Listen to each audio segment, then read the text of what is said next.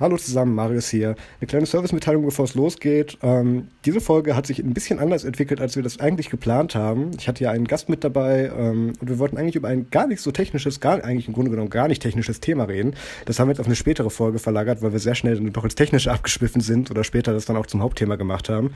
Ähm, nur so als Info, ähm, wir werden nicht immer so technisch sein, aber ich finde gerade jetzt mit unserem Gast, der hat sehr viel Schönes beigetragen und ich habe einiges über Packaging und über Software gelernt, was ich so vorher nicht wusste und ich bin mir sicher, das wird einige von euch auch interessieren.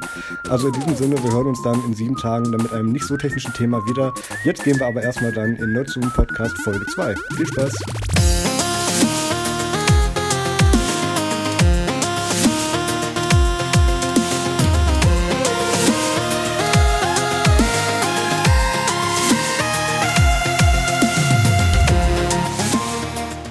Hallo und herzlich willkommen zum Nerds und Podcast Folge 2. Heute ist der 8. Dezember und wir nehmen das Ganze um 21 Uhr auf. Wir haben es jetzt tatsächlich geschafft, das im, ja, doch sieben Tage Rhythmus jetzt dann tatsächlich die zweite Folge schon äh, aufzunehmen bzw. zu veröffentlichen, wenn ihr das hört. Und ich hoffe, ich werde mich da nicht irgendwie dann um ein paar Tage vertun. Jedenfalls haben wir es dieses Mal so gemacht. Der Max ist heute äh, dieses Mal eins ausnahmsweise nicht dabei. Der wird uns in der nächsten Folge wieder beehren. Aber dafür habe ich einen Gast dabei, nämlich den André Hahn. Hallo André. Hallo Marius. Guten Morgen, nein. Ähm, du hattest auch kurz Morgen, Marius. Genau, guten Morgen, André. Ähm, möchtest du dich mal kurz vorstellen für Leute, die dich höchstwahrscheinlich noch nicht kennen? Ja, meine Stimme kennt wahrscheinlich so oder so keiner. Äh, alles andere wäre mir gruselig. Ja, ich bin. Äh, das kann sich ja jetzt ändern hier. ich bin Jahrgang 1994, wie Marius auch. Und oh. äh, allerdings ein halbes Jahr älter. ja, gut. Ja. Irgendeinen Vorteil muss ich ja haben. Ob das jetzt Vor- oder Nachteil ist, naja, das ist eine andere Frage. Ja, ähm, ja ich habe äh, 2013 mein Abitur gemacht und habe danach eine IT-Ausbildung gemacht. Und jetzt momentan studiere ich in, an der TH Köln. Äh, der Campus liegt hier in Gummersbach, kennt man vielleicht von der Handballmannschaft her. Äh, das ist eine direkte Nachbarstadt äh, von meiner Heimatstadt Wiel im Oberbergischen Kreis. Ja, wohne noch bei meinen Eltern. Oh. Ein Glück. Ich, ich, also ich sag mal, es ist eine Duldung. ja, die merkt man übrigens äh, daran, dass die merkt man, wenn die aufhört, wenn die Eltern sagen, du musst jetzt Miete zahlen. An dem Punkt befinde ich mich. Ja. Ähm, nee, ich, ich freue mich sehr, dass, dass, du mit dabei bist, ähm, dass du dann doch auch so kurzfristig Zeit hattest, weil wir hatten die Idee zwar eigentlich schon ein bisschen länger, dass du mal bei einer Folge mit dabei bist. Ich glaube, das hatten wir sogar schon bei Ubuntu Fun mal. Kann das sein? Das kann sein. Ich wollte zumindest irgendwann mal einen Artikel gebracht haben. Das, war das stimmt, das, das hast du ja mittlerweile gemacht, aber da kommen wir später auch zu. Ähm, wie auch immer, schön, dass du da bist. Ähm, wir gucken mal, dass das alles nicht ausartet, weil es jetzt tatsächlich auch eine der, es ist tatsächlich die, die zweite Folge, wenn man die über 50 Folgen von Ubuntu Fun Podcast mitzählt, die ich ohne Max aufnehme. Ich habe noch keine Ahnung, wie das hier laufen wird. Wir versuchen das mal. Also, liebe Zuhörer, bear with us. Ähm, kommen wir zur ersten Kategorie. Was ist seit der letzten Folge passiert? Ähm, da, ja, da, da der andere da länger zu ausholen kann, werde ich mal ganz ähm, unfreundlich anfangen. Ähm, ich habe zugeguckt, wie der Bitcoin-Kurs immer weiter gestiegen ist und habe überlegt, ob ich jetzt meine verkaufe oder ob ich oder ob ich noch mal eine Runde mitmache. Und ich habe mich tatsächlich für noch eine Runde entschieden. Der Bitcoin-Preis ist ja, ich wollte eigentlich vor der Aufnahme nachschauen, das mache ich jetzt noch mal schnell. Ein Bitcoin ist jetzt aktuell bei 1358 Euro und 27 Cent. Kann man machen. Das kann man sehr gut machen. Äh, jetzt gucke ich mir das Ganze noch in Dollar an, damit es auch schön runter klingt. Genau, bei über, ein, bei über 1500 Dollar, US-Dollar. Das sind ungefähr 3 Milliarden kanadische wahrscheinlich. Rechnen ähm, wir doch einfach in MacBooks. zwei. Ähm, nee, nicht mal eins. Ähm, ja, ich, ich bin tatsächlich überrascht und bin, bin noch sehr gespannt, wie weit das gehen wird. Ähm, weiß nicht, ob das noch so eine interne Challenge ist. Das hatten Max und ich mal. Wer zuerst seine Bitcoin-Anteile noch verkauft. Ähm, ich mache weiter, also wir werden es mal sehen. Ähm, dann, André, was war denn bei dir so los? Also erstmal die, die obligatorische Frage: Hast du dir die erste Folge vom Nerds im Podcast überhaupt angehört? Sie, habe ich. Richtige Antwort. Oder hätte, hätte jetzt auch sein können, dass du gesagt hättest, ich gehe da völlig unvorbereitet rein und hoffe, dass ich das nie wieder anhören muss. Das macht das Gefühl Max manchmal. Ähm, ich überlege ehrlich gesagt noch, ob ich diese Folge im Nachhinein anhöre direkt. Ja, oder die, ob ich das aufschiebe. Ja gut, die Frage stellt sich bei mir nie, weil, weil ich habe immer so einen Anspruch an unsere Folgen bisher gehabt, ich muss die selber unterhaltsam finden und dann höre ich die tatsächlich privat auch nochmal. Also abgesehen davon von während der Aufnahmen und während des Bearbeiten natürlich. Ja. Ähm, Nee, also ich, ich denke, ich höre die nochmal. Ich, auch, ich, ich war auch sehr überrascht beim Anhören und beim Schneiden nochmal, wie intelligent wir meiner Meinung nach das letzte Mal geklangen haben, als wir ähm, über, über, Bitcoin und Blockchain geredet haben. Da war ich überrascht und habe gedacht, oh ja, hast ja doch was gelernt. Überzeugungsfähigkeit ähm, bei vollkommener Ahnungslosigkeit. Genau, das, genau, das ist der Trick. Das ist absolut der Trick. Nee, also wir haben auch E-Mails bekommen, da würde ich gleich zu kommen, aber erstmal bist du noch dran ähm, zu dem Thema. Was, was hast du denn so gemacht, André?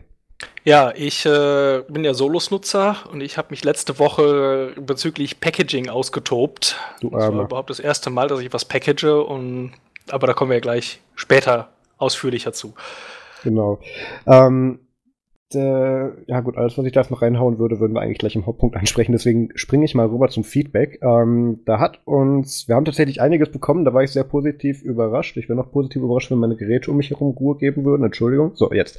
Ähm, ich war sehr überrascht, dass wir tatsächlich einiges an Feedback bekommen haben. Ähm, also, dass uns tatsächlich auch noch ein gefühlter Großteil der Ubuntu Fun Community anscheinend immer noch hört. Ähm, das verbuche ich mal unter positiv, ähm, als auch tatsächlich einige neue Leute jetzt dann auf uns aufmerksam geworden sind und dann tatsächlich auch direkt sich gemeldet haben, sowohl per E-Mail als auch bei Twitter.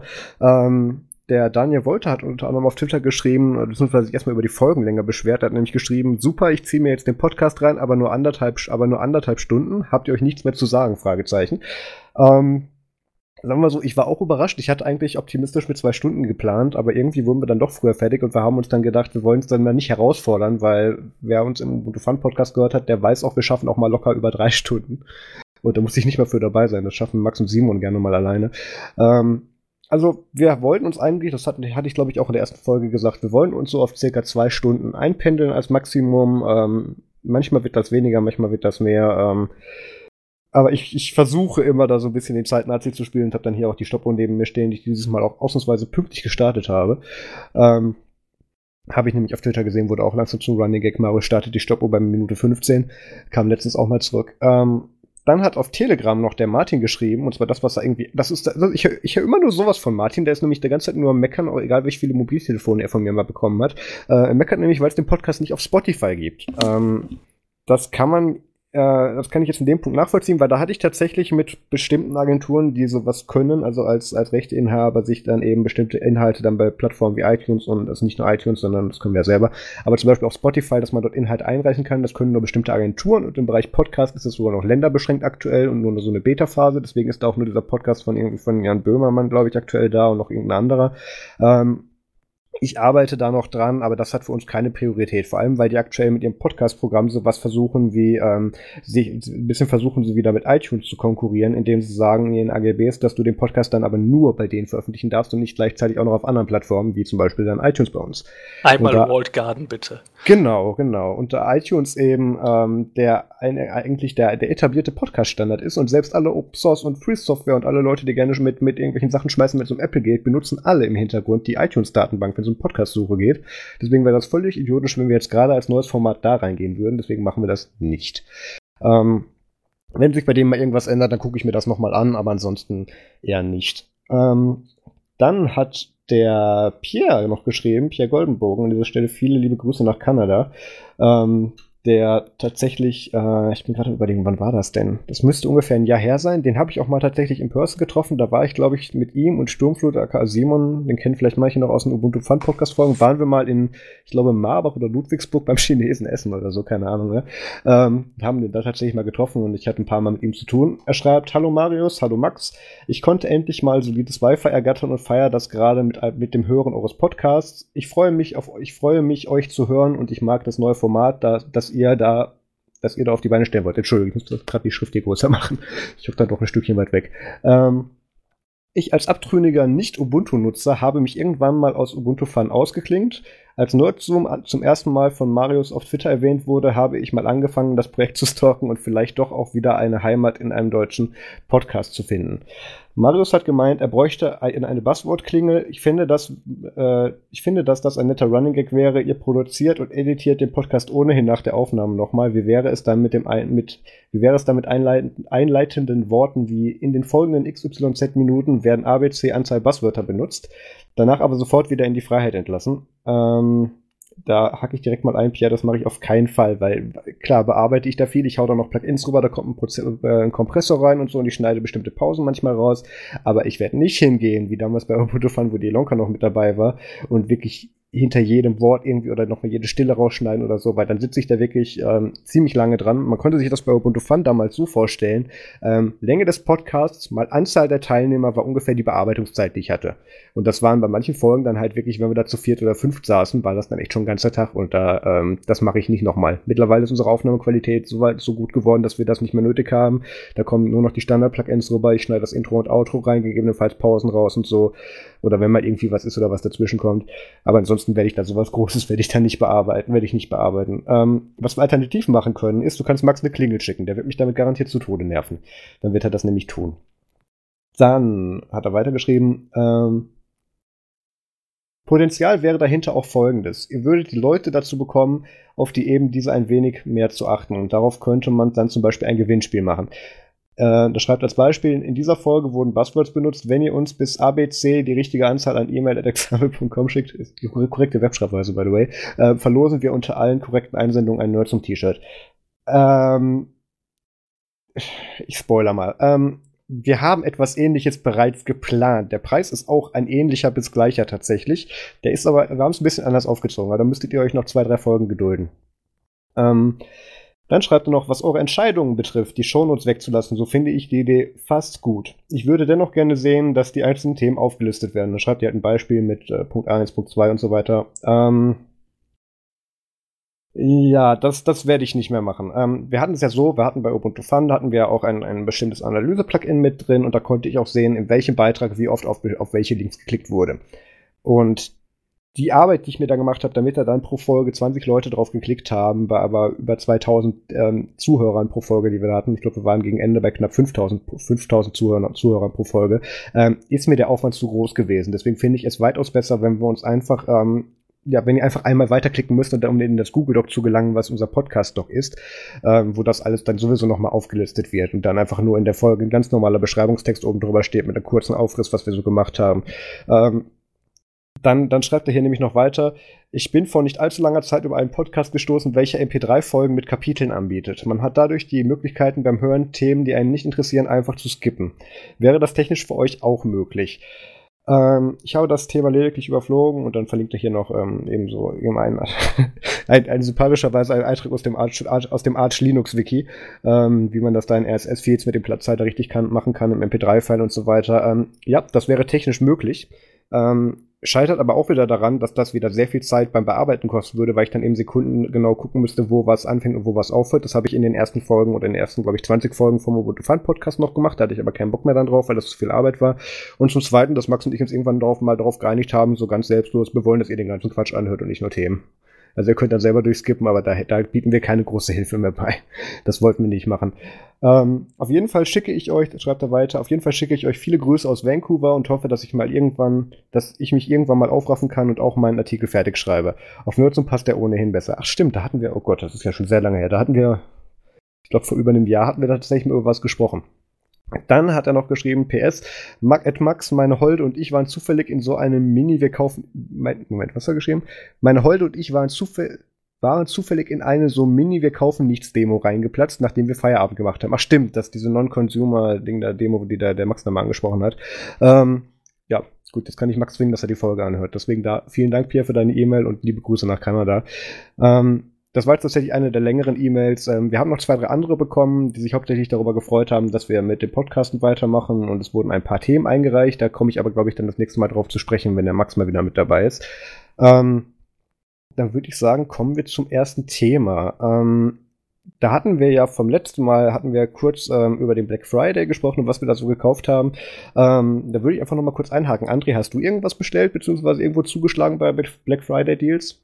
Ich glaube nicht. Ich glaube, ich habe eine Woche vorher zugeschlagen mit meinem Mi Band 2, aber das dauert, glaube ich, noch bis hm, etwa Januar, bis das kommt. Ach stimmt, kannst du die Geschichte noch mal erzählen, was mit dem Ding ist? Ja, ich habe das ja bei Gearbest bestellt. Ich hatte mhm. bei, äh, bei Windows Area gesehen, dass das gerade irgendwie von Upload und Eye für 13 Euro oder so was wegging bei Gearbest und dann habe ich äh, da bestellt und weil aber Premium-Versand oder die schnellste Versandart nochmal etwa genauso viel gekostet hat, habe ich da vielleicht am falschen Ende gespart ich, bin gerade am überlegen, das müsste dann aber schon, das, das hättest du für Amazon und Prime ohne Versand eigentlich günstiger bekommen, kann das sein?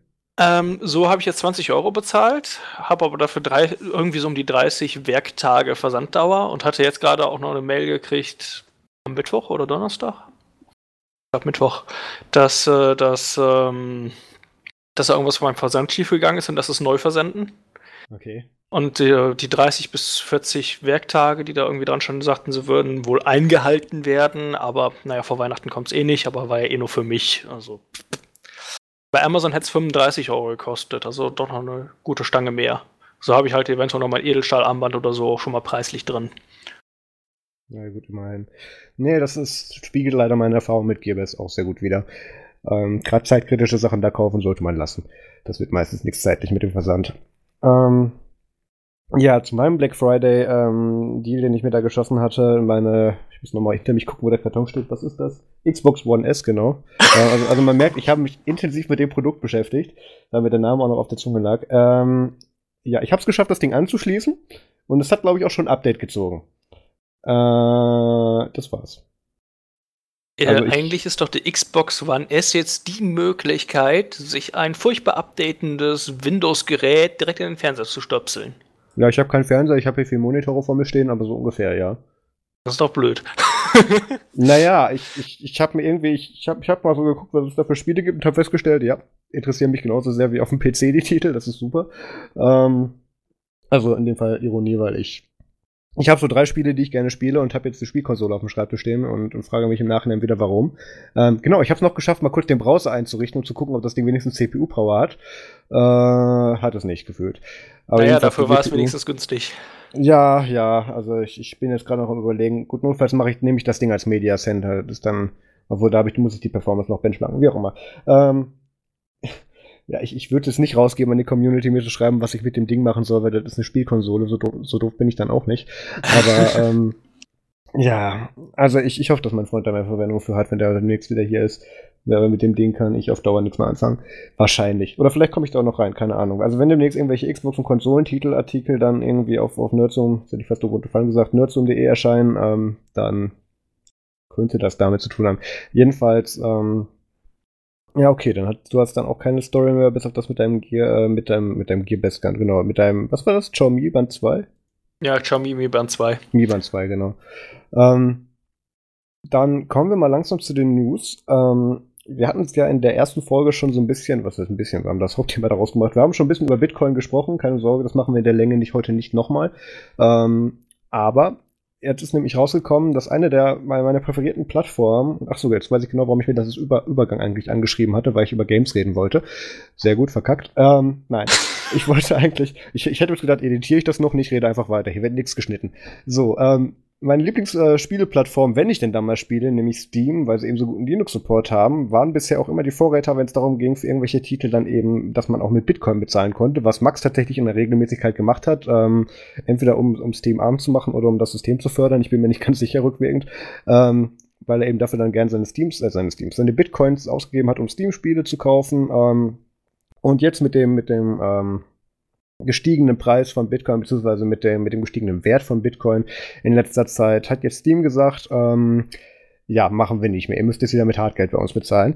Sie haben nämlich geschrieben, das, das liegt nämlich unter anderem daran, dass anscheinend die Transaktionsgebühren, wenn sie dann eben diese Bitcoins in über welchen Anbieter, über welchen Pool und so weiter sie auch immer das tun, dann irgendwie in Dollar umwandeln oder in irgendwelche anderen Shares, ähm, dass man dafür dann eben für jeden Betrag, den man da hat für ein durchschnittliches Spiel, also irgendwas zwischen 9 Euro und, und, und was kostet so ein normaler Preistitel heute aktuell? 70 bis 80 Euro, wenn er rauskommt, wenn ihr den eben in Bitcoin bezahlst, dass du dann da eben eine Transaktionsgebühr hast, wenn die das Ganze umwandeln und wenn die das in ihr Wallet packen.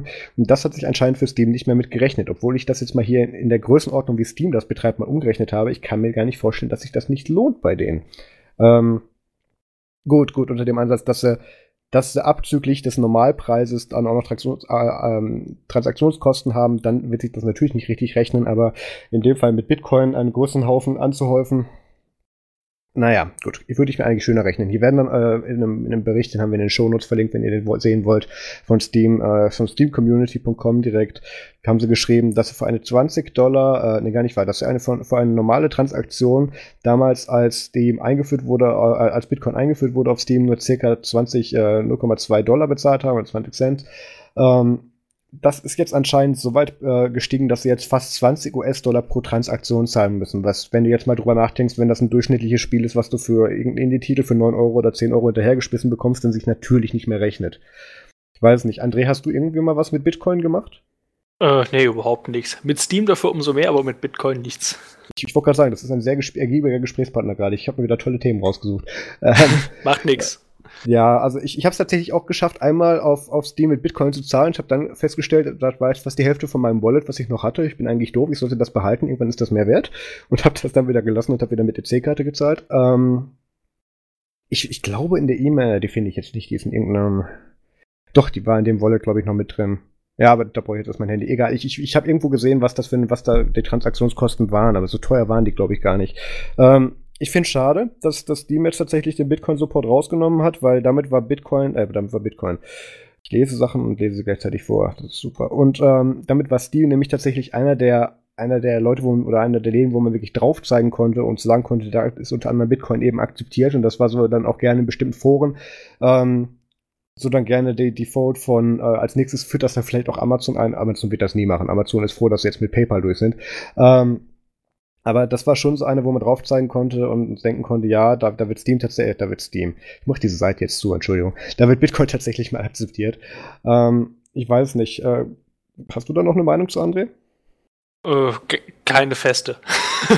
Ja gut, du hast, du hast aber wahrscheinlich auch nie in Bitcoin investiert, oder? Nee, also ist, äh, mir ist es ehrlich gesagt auch irgendwie zu doof, bei mir zu Hause noch Hardware extra dafür laufen zu lassen, um Bitcoin zu meinen. Also Jein, das mir reicht schon das bisschen Stromverbrauch vom Raspberry, wenn ich ein paar Torrents noch äh, seede.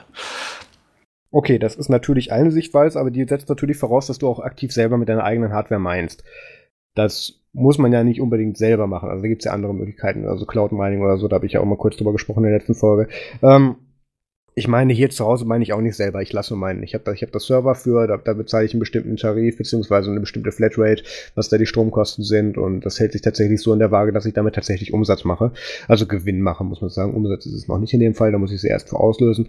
Also, ja, also von, von, von der Ansatz, also ich, von einem also ich habe schon, ich kriege hier schon bestimmte drei- bis vierstellige Summen, kriege ich aus meinen verschiedenen Wallets, die ich hier habe, tatsächlich raus. Und da guckt man dann natürlich irgendwann, wie kriegt man die jetzt am günstigsten irgendwo ange, an, äh, eingesetzt, wenn man jetzt zum Beispiel nicht vorher durch irgendeine Transaktionsplattform gehen möchte, um die in Echtgeld umzuwandeln, weil dann natürlich mit den Fees ein bisschen was verloren geht.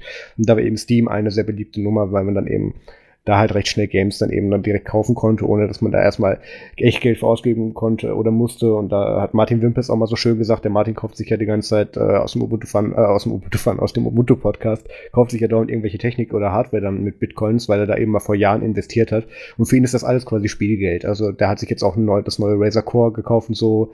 Ähm, was wir tatsächlich unterwegs, äh, was tatsächlich aktuell unterwegs zu uns nach Deutschland ist, da gibt es ein Review zu. Da auch nochmal viele liebe Grüße an die Sandra von, von Razer aus dem Team Deutschland, aus dem Razer Team Deutschland, mit der hatte ich da letztes Mal geschrieben. Ähm, aber da kommen wir ein andermal zu. Ähm, wollen wir mal zum nächsten Themenpunkt kommen, zum nächsten Newspunkt.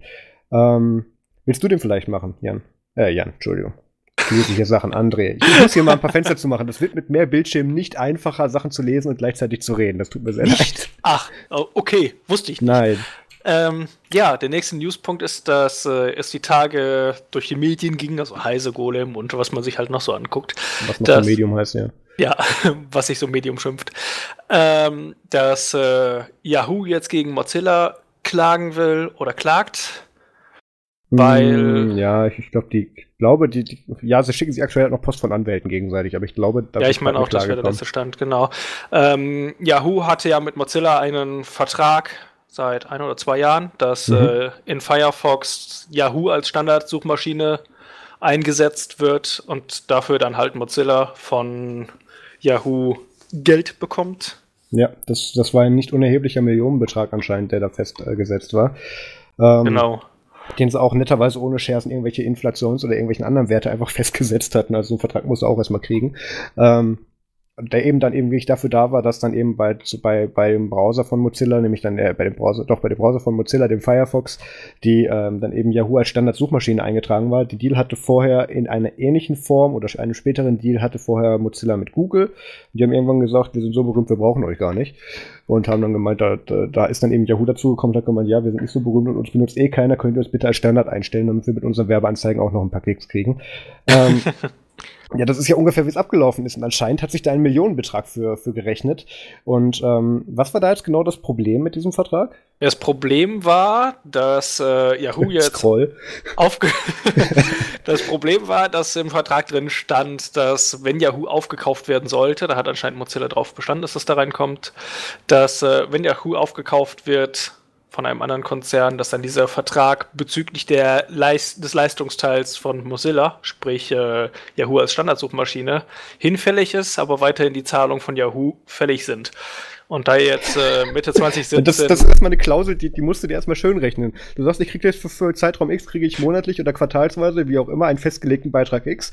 Und aber wenn mir nicht mehr gefällt, was ihr da macht, darf ich mich damit mit moralischen Sachen rausreden, aber ihr müsst mir trotzdem noch Geld bezahlen. Also ich weiß nicht, welche Seite da nicht aufgepasst hat. Weil erstmal musste, musste so dreist sein und sowas als Klausel reinschreiben. Das ist Grund für einen Vertragsabbruch.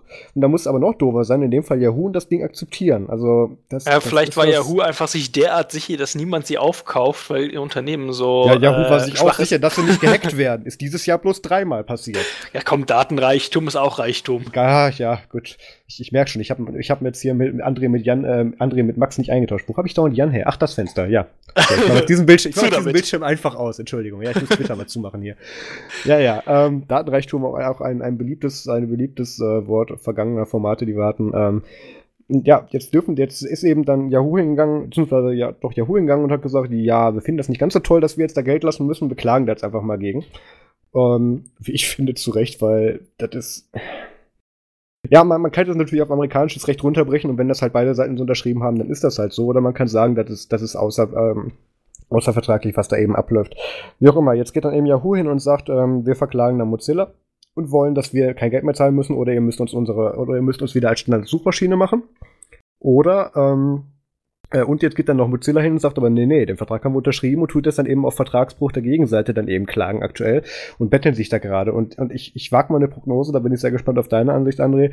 Ähm, also, da Yahoo jetzt aktuell von AOL mit OAF dann eben aufgekauft wurde, ähm, äh, beziehungsweise mit, sogar mit, mit den ganzen Verizon, äh, Verizon-Millionen, die da noch alles drinstecken, jetzt aktuell auch in ORF, denke ich nicht, dass Mozilla sich da einen so teuren Rechtsstreit leisten kann und daraus, äh, geschweige denn daraus als Gewinner hervorgeht. Hast du da irgendwelche Prognosen? Also äh, meine Prognose oder Ansicht dazu wäre jetzt, dass, äh, sagen wir so, wenn der Rechtsstreit zügig von sich ginge, was unwahrscheinlich ist. Genau, der, ja, der, der bringt ja erst Geld, wenn er lange dauert. Ja, eben. Dann, also wenn es zügig ginge, würde ich sagen, Yahoo fällt damit auf die Schnauze. Äh, aber es ist nicht wahrscheinlich, dass es zügig geht, weil Yahoo hat einfach, oder beziehungsweise über AOL und so weiter, haben sie jetzt derart viel äh, Cash dahinter, dass die einfach die Anwälte von Mozilla komplett zuscheißen können mit äh, jeglichen Papieren, wie man das so gerne macht. Äh, wer schon ja. mal die Serie Suits gesehen hat, weiß, wie das geht.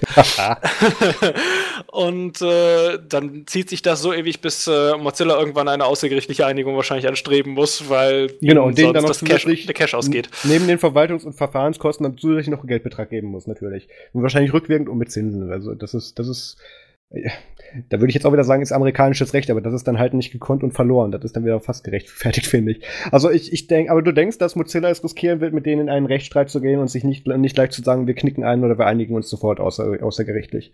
Naja, die Frage wäre halt, wie die außergerichtliche Einigung aussehe. Kann ja gut sein, dass sie zu Ungunsten Mozillas ausfällt.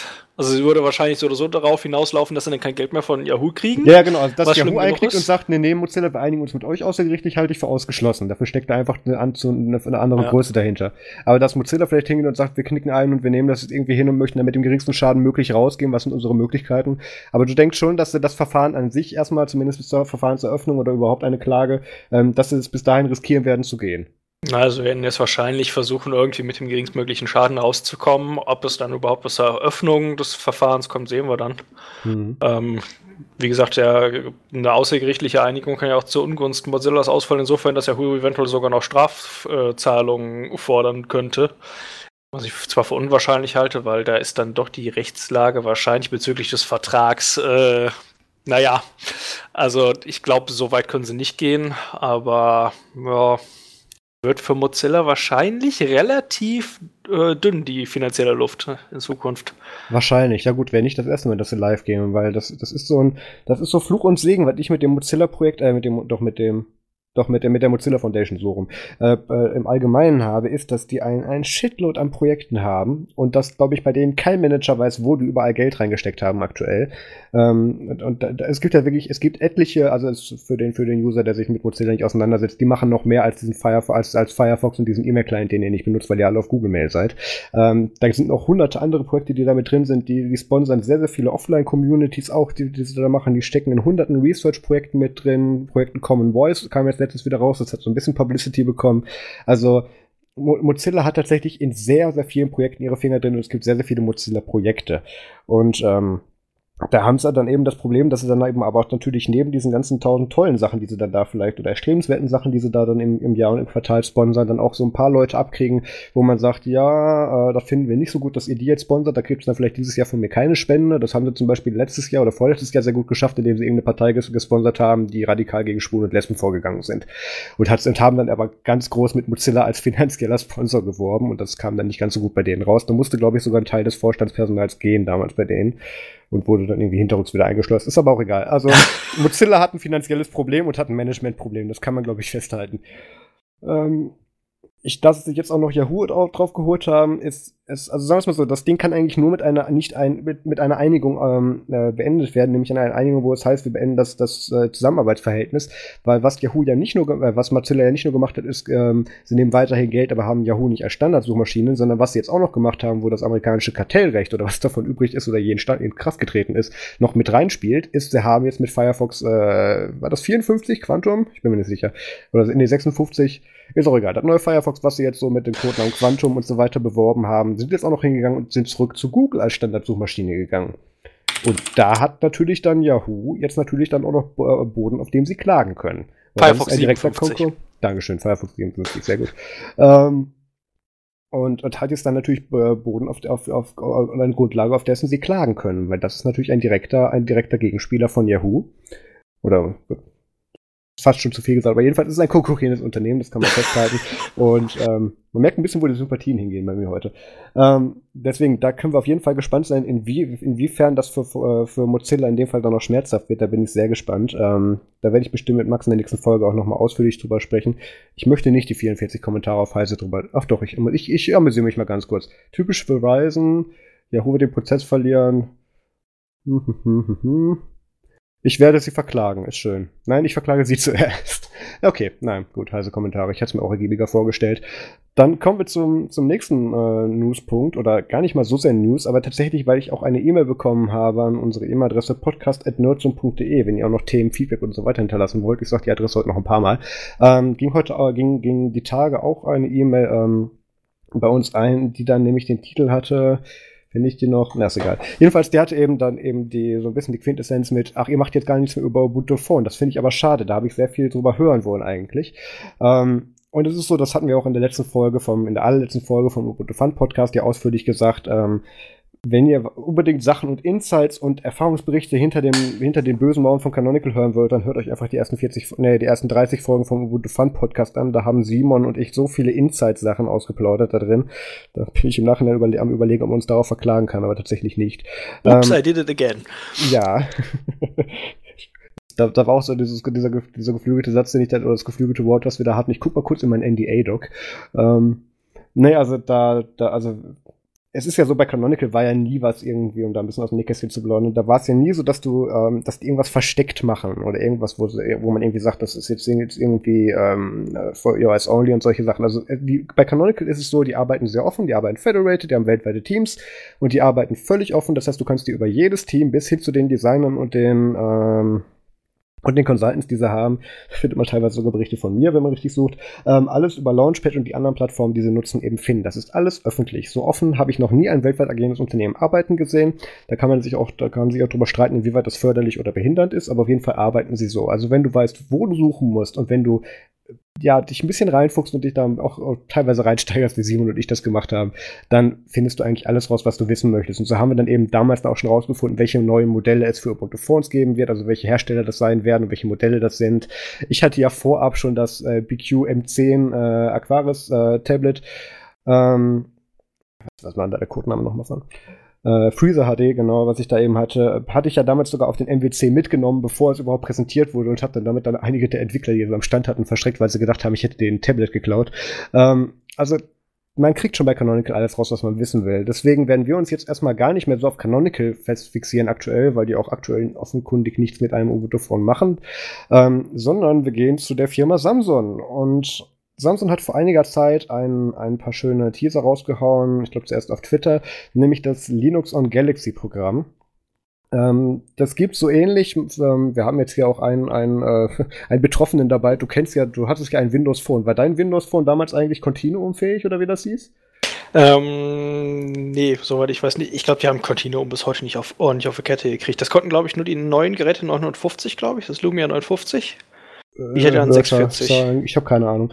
Ähm, ja, also Continuum kann man noch mal kurz erklären, das ist ungefähr mit dem zu vergleichen, wohlgemerkt nur zu vergleichen, zu der zur Unterscheidung kommen wir gleich, mit dem, was damals Canonical mit Convergence gemeint hat, nämlich du tust dein Handy in irgendeiner Form mit einer externen Peripheriegerät, in diesem Fall einer Maus und einer Tastatur und einem Wiedergabegerät, einem Monitor verbinden, das kann per Kabel sein oder eben dann per äh, Wireless Display und dann hast du darauf dann eben einen Ubuntu Desktop. Ähm, Sowas ähnliches hat dann Windows auch mit, äh, mit Windows Phone oder Windows Mobile, nee, damals hieß es schon Windows Phone, ähm, mit Continuum gemacht, dann eben natürlich mit einem Windows Desktop. Und sowas macht jetzt in einer ganz ähnlichen Form tatsächlich die Firma Samsung mit ihren neuesten Galaxy-Geräten, ähm, ähm, nämlich in Kombination mit DeX, das ist so anscheinend diese Docking Station, die sie da haben, oder, so, oder ja doch, das ist, das ist ein Docking Station, wo du halt ganz viele Sachen dran anschließen kannst, eine Peripherie, wo du dein Handy einfach nur drauflegen musst. Und ähm, dann tut sich das eben dann mit deinem Display verbinden, dieses Samsung Galaxy Gerät. Und ähm, du kannst dann eine App starten, die heißt äh, Linux am doch, die heißt Linux on Galaxy, genau. Und kannst dann darüber dann zum Beispiel einen, wie sie in den Teasern gezeigt haben, einen Ubuntu-Desktop starten. Und ähm, das ist jetzt natürlich, damit, da werden manche sagen, das ist, das ist ja nur das, was Canonical seit 2012 versucht. Und jetzt dann eben dann äh, endlich dann abgebrochen hat nach, nach den finanziellen Misserfolgen dadurch. Und jetzt geht dann eben Samsung hin und hat dann was wohlgemerkt auch ein gutes Timing ist, was Patente betrifft. Jetzt geht dann eben die Firma Samsung hin und sagt, hier, wir haben uns doch mal so irgendwie aus den Fingern gesogen, möchte das jemand haben und kriegen damit weltweit aktuell Schlagzeilen. Ähm, ich weiß nicht, hast du diese Videos und Bilder gesehen, diese Teaser dazu, André? Hm, nee, hatte ich mir nicht angesehen. Ich meine, es ist durchaus spannend, wenn sie es dann am Laufen haben und auch wirklich äh, auf Consumer-Level am Laufen haben, aber bisher habe ich mich noch nicht mit beschäftigt. Also es ist so anscheinend, dass du eine ARM-Version von Ubuntu startest ähm, also für die ARM x86, nee, Moment, äh, doch ARM x86 äh, Variante startest, ähm, äh, als Architektur von deinem Betriebssystem. Das ist nicht über irgendwelche VNC-Sachen oder so, sondern das, das startet direkt durch. Das kann man sich ähnlich vorstellen wie Maru, nur dass dein Handy gleichzeitig dabei benutzbar ist. Also du kriegst ein, und ich merke, wir setzen hier wieder viel zu viel Vorkenntnisse gerade voraus. Ich, ich versuche mal runterzubrechen. Du tust eben dein Handy dann eben auf diese Deck-Docking-Station drauflegen, reinstecken. Ich glaube, da gibt es mehrere Varianten von, wie auch immer. Du verbindest es mit der Docking-Station. Die Docking-Station ist mit deiner Bluetooth-Tastatur, Maus, dein Bildschirm, Lautsprecher, USB-Stick, Ethernet-Port, was du alles haben möchtest, was die Leute unterm Schreibtisch haben, verbunden und ähm, dann startet sich auf deinem Display dann eben dieser erst noch Android-Desktop und dann kannst du in dieser Linux und Galaxy-App eben dann den Ubuntu-Desktop zum Beispiel starten oder auch andere ähm, Linux-Distributionen. Da sind sie bisher noch ein bisschen ähm, ja, still drüber, was da noch alles unterstützt wird, weil ich jetzt einfach denke, dass sie sich erstmal mit Ubuntu entwicklungstechnisch beschäftigen werden. Und da gibt es dann ein Video, das verlinke ich in unseren Shownotes nachher noch, ähm, eben, wo man dann auch drauf sehen kann, wie dann zum Beispiel eine IDE gestartet wird, eine Entwicklungsumgebung und dann eben dann nativ für ARM-Sachen dann programmiert werden. Und man kann sich jetzt natürlich streiten, inwieweit der moderne Entwicklerhipster hingehen will und sagen, ach, meine schöne 10.000 Euro Workstation lege ich mal in die Ecke, ich habe ja mein Handy. Das wird nie passieren, das ist schon klar, aber es ist ein intelligenter Ansatz tatsächlich und auch ein lustiger, mit dem man so ein bisschen rumexperimentieren kann. Und ähm, ich verschreie ja Samsung seit Jahren für, für was die mit ihren Bootloadern machen und nicht mal, weil die zu sind, sondern einfach, weil die scheiße zu erlocken sind und zwar absichtlich scheiße. ähm, dass, dass die, die geschlossen verkaufen, dass die mit FDA und so weiter konsorten und dann eben äh, Regulierungsbehörden eben konform sein müssen, das ist gar nicht das Problem, das verstehe ich alles. Aber die Politik und wie sie das dahinter eben mit bestimmten Sachen und gerade mit der Open Source Community umgehen, finde ich extrem kacke, deswegen kann ich Samsung auch nicht empfehlen.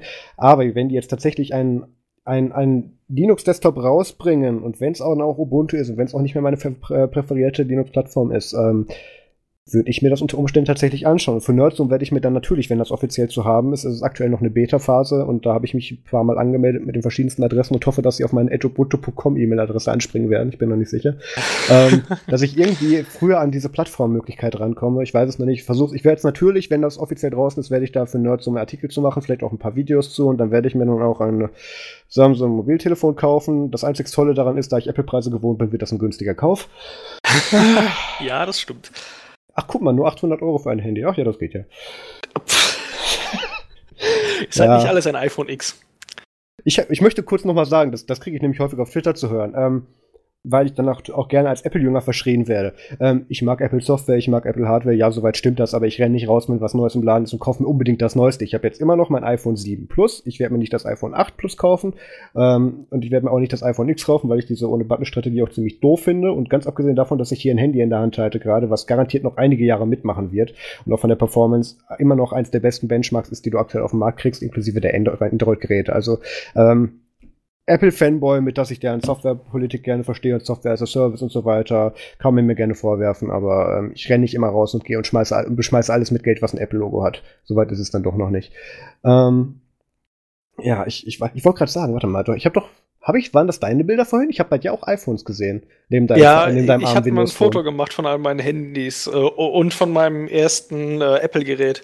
Das mhm. meinem ersten äh, halbwegs äh, äh, smarten Gerät. Also ich habe früher angefangen mit Nokias, dann hatte ich irgendwann ein Nokia Schiebehandy und dann kam zusätzlich ja, mal. Die, die, waren, die waren schwer, aber nicht smart. Ja, richtig. Aber immerhin äh, Farbdisplay, wenn auch sehr klein und, äh, und äh, Internetbrowser. Oh. Da bin ich ein paar Jahre mit rumgerannt. Nee, dann hatte ich irgendwann den iPod Touch zweite Generation. Das war mein das erstes müsste Gerät. so 2.8, 2.9 gewesen sein, kann das sein? Das kann in etwa hinhauen, ja. Und äh, dann, dann kam dann halt irgendwann, dann relativ kurz danach mein erstes äh, Smartphone. Das war ein gebrauchtes iPhone 3GS. Mhm. Dann bin ich von da aus dann irgendwann weiter auf, ich glaube, zwei Jahre später. Ich habe dann immer von dem damals noch Azubi in der Firma meiner Mutter, also wo meine Mutter arbeitet, immer wenn der ihm seinen Vertrag auslief, habe ich dann mehr oder weniger sein Gerät übernommen. Dann gab es ein iPhone 4S.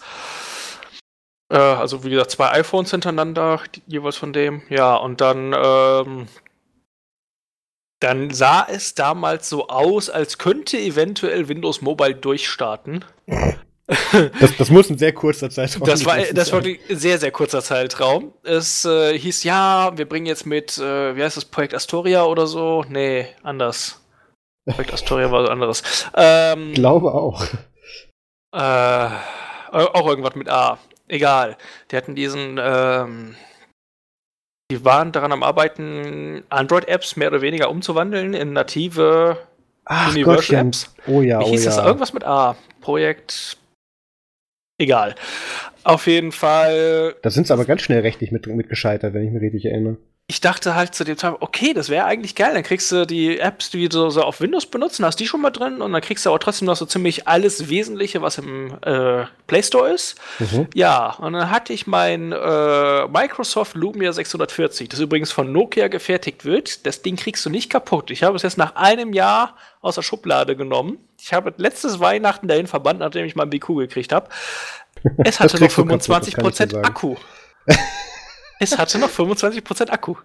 Okay, ja, das, das akzeptiere ich unter Nokia, auch wenn ich glaube, dass es von TCL gefertigt wurde. Ich bin mir gerade nicht sicher. Nee, die, die, ähm, die Lumias, die, die, zumindest das 640er, fielen noch bei Nokia vom Band. Ah, okay. Das war kurz nachdem sie die Nokia-Sparte gekauft hatten. Nokia hatte ja vorher so oder so die Vertragsfertigung gemacht, aber unter dem Namen Nokia Lumia. Genau. Und dann haben sie das umgebrandet auf Microsoft. Auf jeden ja, Fall. Die Hardware äh, sieht gar nicht so kacke. Ja, hm, hm. ja, je weiter ich lese. Er hat leider ähm, nur eine 6-Megapixel-Kamera. Den ja, Rest fand ich gar nicht so genau, schlecht. Ich meine, ordentlich ja, Ich, ich sehe eine 8-Megapixel-Kamera, ne? aber nur 1 GB RAM und, und, oh Gott, 1 GB RAM und Snapdragon 400. Das ist gewagt. Ja, gut. Aber gut, ich, ich kenne die App-Auslastung vom System her nicht unter. Immerhin, äh, immerhin Dual-SIM und gleichzeitig auch noch Micro-SD-Karten-Slot. Das, das haben sie ordentlich hingekriegt. Und austauschbarer Akku. Also, das ist tatsächlich eine Kombination, das kann ich sagen, die kriegst du auf dem Markt so nicht mehr. Ja. Nicht mehr bei neuen Geräten. Deshalb würde ich mir wünschen, es wird sich mal jemand darum kümmern, Lidisch OS endlich auf das Lumia 640 zu bringen, aber das kann ich vergessen, der Bootloader ist dicht. Ich, ich wollte gerade sagen, die arbeiten noch ganz bestimmt nicht mit Fastboot, Heimdall oder ADB. Nee, da läuft irgendein. ich glaube nicht, dass da irgendwas in Richtung EFI draufläuft, aber ähm, kann so gut sein, ja, dass das, wir versuchen, möglichst nah dran zu bleiben bei Windows, ne? Mhm. Ähm, ja, auf jeden Fall ich, so drei, vier Wochen, als gerade mein Widerrufsrecht rum war, ja. kam dann raus, ja, äh, nee, Android-Apps machen wir jetzt doch nicht. Ja, und dann die Wochen und Monate darauf wurden dann langsam zur Qual, weil dann absehbar wurde, dass die sich gar nicht mehr drum kümmern um ihre Plattform. Und äh, deshalb war dann meine Überlegung, mir zu Weihnachten was Neues zu legen und dann ist es halt ein BQ Aquaris U geworden. Das ist zwar auch nur ein relativ kleines Modell, hat aber so ziemlich die Ausstattung von dem Lumia. Äh, hält auch akkutechnisch ähnlich durch, hat eine etwas bessere Kamera und was mir wichtig war, hat einen NFC-Sensor, damit ich meine mhm. Studien Studentenkarte auslesen kann und sowas. Ne? Und mit Text rumspielen wollte ja. ich auch noch wieder tun, muss ich die Tage mal. ja, so bin ich dann bei Android gelandet. Habe auch schon ein bisschen für Android programmiert, aber nichts dann, Wesentliches. Dann bleiben wir direkt bei dem Punkt. Also Linux und Galaxy werden wir uns auf jeden Fall nochmal anschauen, sobald das irgendwie dann offiziell mal draußen ist. Ähm, ich würde sagen, wir gehen jetzt in eine ganz kurze Pause und da du gerade aber schon das Wort Entwicklung angesprochen hast, glaube ich, kannst du uns dann gleich im, im, ersten Hauptthema oder im ersten Teil vom Hauptthema einiges dazu äh, sagen, was du denn jetzt bei Solos gemacht hast in den letzten Tagen. Aber da kommen wir dann gleich nach der Pause zu. Bis gleich. So, wir sind zurück. Ähm, wir wollten ja mit dem Hauptthema weitermachen und da der André, glaube ich, wenn ich mir vorhin die Über den Übergang richtig aufgeschrieben habe, irgendwas über Programmierung gesagt hat, machen wir jetzt da nämlich weiter. Was hast du denn programmiert? Ja, ich habe mich zum ersten Mal mit Packaging im, in Solos beschäftigt. Oh. Ähm, halb freiwillig. ich Wo, sah die Welcher Teil war der Zwang? Ähm, kein direkter Zwang. Ich hätte es auch irgendwie so gemacht oder einfach gewartet. Das wäre mhm. zwei Optionen gewesen. Bis es jemand anderes tut? Genau, so in etwa. Ähm, ja, ich äh, hatte die Tage auf Heise gesehen, dass äh, die IDEs von JetBrains jetzt in Version 2017.3 draußen sind. Mhm. Ähm, ich benutze von unter anderem IntelliJ IDEA zur Java und alles mögliche anderes Programmierung mittlerweile. Da gibt es ja jede Menge Plugins und dann braucht man die anderen IDEs wie PyCharm, zum Beispiel für Python oder so, braucht man eigentlich nicht. Denn äh, die allermeisten Sachen kann man direkt in IntelliJ integrieren. Und ich benutze noch C-Lion für C und C-Programmierung. Und da hatte ich halt gesehen, dass sie in 2017.3 raus sind, aber im Solos Third-Party-Repo, das man ja über GitHub ansprechen kann, noch nicht drin sind. Ja, und dann dachte ich, okay, guckst du dir mal an, das sieht relativ einfach aus mit diesen Package-Dateien. Das sind diese, diese pspec.xml, das ist im, ist im Prinzip nur Metadaten dazu. Und das Wesentliche da drin sind im Prinzip so einmal die Adresse zum Archiv des aktuellen, der aktuellen Version. Nur ein Download-Link und, und, und, eine Info, wo es entpackt werden muss eigentlich, oder? Ja, im Prinzip ist es erstmal ein Download-Link, dann steht dann noch eine SHA-1-Nummer dabei. Mhm. Entsprechend muss man den Kram erstmal runterladen, dann muss man die SHA-256-Summe prüfen, die dabei steht auf der klar, wir nehmen äh, nur das hier. Und dann äh, halt die einmal die SHA-1-Summe, die das äh, die EO-Package dann braucht. Äh, einmal eben reingepackt in die, äh, in den, in die Metadaten und halt den neuen Download-Link. Ja, und da muss man noch einmal so einen kleinen, so einen kleinen XML-Code-Block mit dem Namen Blob Update äh, bearbeiten, wo dann einmal die neue Versionsnummer drin steht, dann welcher Release das ist innerhalb, ähm, ja, innerhalb des Repos und dann muss man einmal eben noch seinen eigenen Namen eintragen und die eigene E-Mail-Adresse. Ich habe da jetzt nur meinen Usernamen genommen, weil das andere auch so taten. Naja, auf jeden Fall kann man dann über EO-Package, äh, über den Bildbefehl, einfach über diese XML-Datei aus dem dort angegebenen äh, TAGZ-Archiv in dem Fall dann ein EO-Package äh, Paket bauen lassen und dann kann man das installieren und kann man gucken, läuft das? Ja, und nach ein bisschen Bastelei lief es dann bei mir. Ich musste nur an, bei zwei Paketen musste ich bei einem anderen Fall noch Hand anlegen. Das, dieses Paketformat besteht aus einmal dieser Metadateninformation und dann noch aus einer actions.py benannten Datei, wo dann nochmal drin steht, was wohin gepackt werden muss. Mhm. Und da musste ich noch einmal dran, weil dann nämlich an zwei Stellen bei, ich glaube bei WebStorm, das ist diese ähm, HTML, PHP und Co. IDE und bei PHP Storm, das sind also beide für Webentwicklung.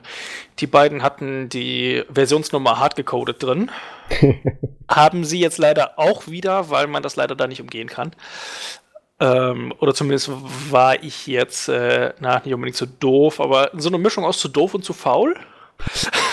das, das ist eine gesunde Kombination. Jetzt, das ist eine gesunde Kombination, ja. Auf jeden Fall äh, habe ich dann sechs von den insgesamt acht IDEs von JetBrains im äh, Solos-Repo auf die aktuelle Version hochgezogen. Jeweils auch installiert und eben getestet, ob es läuft und es lief alles.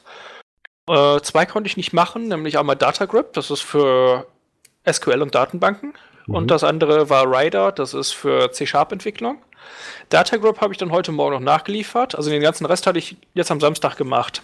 Und äh, was ich recht äh, cool fand, war, dass derjenige, der die vorher gepackaged hatte und auch geupdatet hatte zum Großteil, äh, ein Nutzer namens Datadrake, ich glaube, oh, wie heißt er mit Vornamen? Äh, ist gar nicht drauf. Michael? Das ist nicht Elliot, das könnte Michael sein, ja. Ähm, auf jeden Fall hatte der meine meine Änderungen dann schon nach sieben Minuten integriert ins Repo. Da war ich dann doch recht äh, überrascht, dass das so schnell ging. Aber ich hatte halt auch Glück, der, der kommt, glaube ich, aus New York oder so. Und äh, dementsprechend hatte ich Glück, dass er wach und äh, am Rechner war. Ah, ja, gut, am Rechner vielleicht nicht so sehr, aber dass er Zeit dafür hatte. Ja. Ja, und dann habe ich jetzt halt heute noch eben äh, nebenbei in der Uni habe ich dann noch Datagraph hochgezogen, weil das jetzt am am 6., das war am Mittwoch, äh, kam die neue Version raus und ich habe die gestern Abend aber erst gesehen. Ja, und dann habe ich halt heute dann noch Datagraph hochgezogen auf die Version 2017.3. Das heißt, es fehlt jetzt noch Rider, da warte ich noch auf den Release und dann kümmere ich mich da auch noch drum. Ja, das war die eine Sache. Du, das du war der ja einfache aber, Teil. Genau, du hast aber nicht nur, achso, da bin ich auf den, auf den schweren Teil gespannt. Äh, du hast ja aber nicht nur gepackaged Solos, sondern du hast dann auch direkt darüber noch auf Nerdsum dann auch einen Artikel drüber geschrieben, genau, wo du das so ein bisschen erklärt hast. Wolltest du gerade hin? Ähm, Wäre ich jetzt gleich noch irgendwie zugekommen. okay. Genau, ich habe meinen ersten Artikel dazu geschrieben. Den habe ich äh, Marius an die Hand gedrückt in Form eines LibreOffice-Dokuments. Mhm. Ja. Konnte ich dann noch dreimal konvertieren auch öffnen? Echt? So schlimm? Ja, ich habe es unter Windows geöffnet. Ja, gut, selber schuld. Ja, war in der Mittagspause auf der Arbeit. Ja. Tragisch, Leute müssen arbeiten. Mhm. Habe ich aber Glück gehabt. Als Student. ähm, ja, auf jeden Fall äh, hat Marius dann eine sehr schöne, einen sehr schönen WordPress-Artikel rausgebastelt. Äh, dabei, glaube ich, auch noch ein, zwei kleine Fehlerchen von mir korrigiert. Aber äh, das waren, glaube ich, nicht ja. viele. Nee, viel war es nicht. Ich habe an ein paar Stellen habe ich noch ein paar Links äh, zu bestimmten Sachen, die du erwähnt hast. Genau, eingefügt. die Links waren es. Mhm. Und ich glaube, an ein, zwei Stellen hattest du. Ich glaube, es war, ich glaube, es waren bald nur Links und du hast einen anderen Titel gesetzt, weil ich hatte dran geschrieben, To Do, guter Titel. Mhm äh, weil mir zu dem Zeitpunkt keiner einfiel. Dann habe ich noch einen nachgereicht, dem aber selber nicht so passt. Und dann hatte Marius noch ein bisschen überlegt, ja, ne, dann sind wir auf den Titel gekommen, den ich jetzt am Ende hatte. Genau. Ähm, das Spannende an dem Artikel ist, dass du ja nicht nur jetzt die Arbeit im Solos-Repo oder im Third-Party-Repo erklärt hast, sondern auch eine kleine Einführung in Git gegeben hast. Also in genau, Git und GitHub. Und, genau, Versionierungs, äh, Gott. Wie schippt sich Git offiziell? Was ist das offiziell? Ist doch eigentlich ein Versionierungssystem. Ja, genau, ist ein äh, VCS, ne? ein verteiltes äh, Softwareversionierungssystem. Genau. Ähm, da ist eben da eine kleine Einführung gegeben. Wir werden auch, das habe ich noch auf meiner Liste stehen von Artikeln, die ich schreiben will, äh, auch noch eine, einen kleinen, äh, etwas größeren Umschlag und Umschlag machen, was so diese ganzen ähm, Git und, äh, und GitHub eben Plattformen betrifft, wie man da eben interagieren kann als komplette Anfänger. Ähm, da habe ich auch noch ein bisschen was vor und auch schon ein bisschen was mit angefangen. Da hast du aber auch schon ganz gut vorgelegt. Die Artikel dazu findet ihr auf nerdsum.de und den, ähm, gut, den packen wir noch in die Show Notes. Ähm, dann hast du ja aber noch was anderes gemacht, glaube ich, die Tage. Genau, A habe ich noch, äh, weil ich das nicht ins Third-Party-Repo bringen darf, weil da nichts Neues rein darf, noch die JetBrains IDE GoLand das, das muss man ganz kurz erklären. Das, das Solus Third-Party-Repo ähm, wird nicht mehr erweitert, weil das auslaufen soll und tatsächlich jetzt dann ins, äh, nach und nach alles in Snaps rübergezogen werden soll. Das ist jetzt Arbeit, die macht sich aktuell das Solus-Team, indem sie Applikationen nehmen, die sie vorher im Third-Party-Repo gepackaged haben oder verlinkt haben, genauer gesagt, ähm, dass sie die dann als Snap nehmen und dass die Third-Party-Kategorie im Solus Software Center dann auch ähm, hauptsächlich aus Snaps besteht, bis auf vielleicht ein paar hart gecodete Ausnahmen. Ähm, also deswegen wird, werden, wird da keine neue Software, also werden keine Ergänzungen mehr mehr an Software in das Third-Party-Repo aufgenommen, sondern nur noch Software-Aktualisierung von bereits äh, bestehender und vorhandener Software in dem Third-Party-Repo. Ja, ähm, ich werde mir da auch vielleicht mal noch überlegen, wenn ich demnächst irgendwann mal mit Snapcraft halbwegs klarkomme, ob ich da mich eventuell um die JetBrains IDEs kümmere, soweit ich das eventuell kann bezüglich der Lizenzen. Ähm, mal gucken. Auf jeden Fall habe ich GoLand dann, das ist die Go-IDE, noch in 2017.3 noch äh, ja, fertig gemacht, sodass man es wie im Third-Party-Repo benutzen kann. Aber da ich es da nicht hinpacken kann, liegt es jetzt auf meinem GitHub-Account. ahan94 heißt der. Und da gibt es ein Repo my-third-party. Also quasi genauso wie das Third-Party-Repo, nur mit my davor. Und da steht auch dran, wie man das installieren kann. Das haben wir auch verlinkt in den Show Notes. Genau. Ja, das waren die einfachen Teile, die Teile, die Spaß gemacht haben. Oh, jetzt kommt's. Dann kam die Pflicht. Nein, äh, Pflicht stimmt nicht so ganz. Ähm, es gibt ein UML-Modellierungstool namens Modelio. UML, also für Leute, die nicht auf der Uni sind, kannst du das vielleicht noch mal ganz kurz genau. erklären, was das ist, genau? UML ist äh, letzten Endes eine Darstellungsform für solche Dinge wie ähm, Klassen, Programmierung und so weiter. Das heißt, man, man oder zur Modellierung von sogenannten Geschäftsobjekten, mhm. Software-Systemen, Zusammenhängen zwischen denen. Da gibt es die unterschiedlichsten Diagrammarten. Äh, ich weiß noch, dass so ein Tool daran so schuld war, dass so ein Tool daran schuld war, dass ich damals in der Ausbildung Java nicht verstanden habe, weil das fußgesteuerte Schleifensymbol für den Java-Editor in dem UML-Diagramm bzw. UML-Schaubild genauso aussah wie irgendwie eine Einführung. Keine Ahnung. Ähm, ja, also mit dem Ding habe ich bisher keine guten Erfahrungen gemacht. Aber ich bin auch kein Programmierer, muss man sagen. Wenn du mal Java lernen willst, dann melde dich. ja, wird nicht passieren, glaube ich, nicht mehr in diesem Leben ich sag mal so, Java ist meine Lieblingsprogrammiersprache, weil ich die am besten kann, aber ich arbeite mich momentan noch so ein bisschen in Python und in Ruby ein und ich mache ein bisschen Scala und Go und äh, Rust fand ich ganz eklig, deshalb läuft da auch noch nichts bei mir, aber ich habe hier so einen tollen Rust-Aufkleber und ich finde ihn so schick und ich will ihn auf dem Notebook haben, also muss ich was machen. ähm, wo waren wir? Ach ja, genau. Das heißt, über UML stellt man einfach nur diese Zusammenhänge dar. Das heißt, man kann sich das Ganze am Ende für komplexere Systeme ist es vor allem sehr praktisch, kann man sich den Scheiß ausdrucken, an die Wand hängen. Oh, ich ver verwende zu oft äh, Kraftausdrücke, merke ich. Oh, äh, das, ich ich glaube, wir sind sogar als explicit getaggt auf iTunes. Dann ist ja alles tutti. Äh, man kann sich den Kram an die Wand hängen und kann dann halt auch nachsehen, welche Funktion in welcher Klasse ist und so. Das ist halt zum Teil schon mal ganz praktisch, vor allem weil man auch sehen kann, wie die zusammenhängen und so. Und äh, in der Uni, ich äh, studiere ja allgemeine Informatik an der TH in Köln, beziehungsweise hier in Gummersbach, äh, brauchen wir das für das Fach Softwaretechnik vor allem. Und da benutzen wir dieses äh, Open Source Programm Modelio. Ja, und dann habe ich gesehen, hm, gibt es noch nicht in den Solos-Quellen. Ich hatte es in Version 3.6, das war die Vorgängerversion, schon mal manuell installiert aus dem äh, TGZ-File, glaube ich, war es, dass es gab. Und ähm, hatte dann festgestellt, dass es nicht ordentlich läuft. Ich konnte zum Beispiel nicht einfach auf einen Doppelklick auf Objekte machen und dann die Eigenschaften bearbeiten, was normalerweise funktionieren soll. Sprich, ich konnte zum Beispiel Verbindungen zwischen den verschiedenen äh, Klassen und so nicht einfach benennen, sondern musste dann jedes Mal Linksklick machen und dann gab es trotzdem irgendwie wieder Fehler. Dann hatte ich mir das mal schnell aus dem Debian-Archiv gebaut, nach der Art und Weise, wie das auch das Third-Party-Repo macht. Also nach dem, das ist ja jetzt der veraltet, eigentlich veraltete Packaging-Mechanismus. Für die Sachen, die jetzt neu ins Repo kommen oder äh, im Hauptrepo liegen, gibt es einen neueren Packaging-Mechanismus, der dann auch nicht mehr auf die SHA-1-Summe setzt, sondern auf die SHA-256-Summe zur Verifizierung von dem äh, Archiv. Aber das führt jetzt, glaube ich, zu weit. Mhm. Auf jeden Fall ähm, habe ich erstmal aus dem Debian das gepackt und habe festgestellt, ja, läuft ganz gut. Ich dachte, ich frage dann mal nach, ob ich das reinbringen kann und dann äh, also ob man es direkt ins Repo bringen kann, aber da sagte Marius schon, naja, müsste wahrscheinlich aus Source gebaut werden und ja, so stand es dann auch im Packaging Guide. Ja. Und dann habe ich mich damit rumgeschlagen, ein komplett neues Paket direkt aus den Quellen zu bauen. Ja, und dazu musste ich dann erstmal gucken, wie komme ich an die Quellen. Hat dann am, am, äh, am Mittwochabend leider nicht mehr funktioniert. Denn irgendwie war der SourceForge Server, auf dem die Modellier-Quellen liegen, down. Und äh, ich hatte aber Glück, Donnerstag fiel ausnahmsweise Uni aus. Habe ich zwar nur abends, aber am Donnerstag, aber so hatte ich den ganzen Tag zur Verfügung. Ja, dann konnte ich das Ganze ziehen, habe mir dann angesehen, wie man daraus dann erstmal überhaupt aus den Sources alles generiert, was eigentlich in das Applikationsverzeichnis reinkommt. Das läuft da über Apache Maven. Maven ist ja so ein Packaging-Programm für Java-Applikationen. Weil die versuchen da so ein bisschen zu vereinheitlichen, aber äh, ich sag mal so, es gibt mehr als nur ein Packaging-Tool. Also nach hinten losgegangen. Juhu, es gibt ja auch noch Ant und Co. ähm, auf jeden Fall war es auch mein erstes Mal, dass ich überhaupt Maven verwende, aber ich musste eigentlich nichts konfigurieren, sondern nur einmal ins richtige Verzeichnis und dann einmal Maven aufrufen.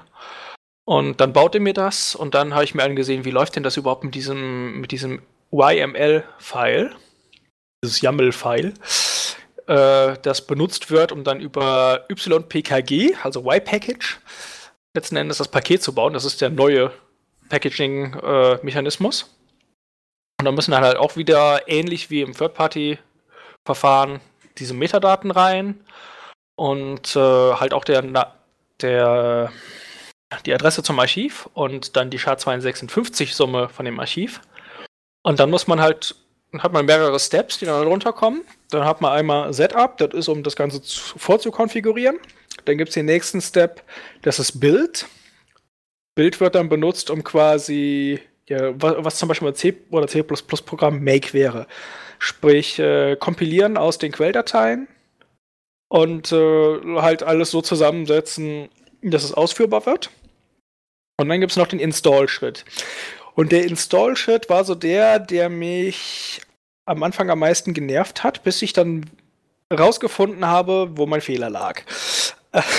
Wie das meistens so ist.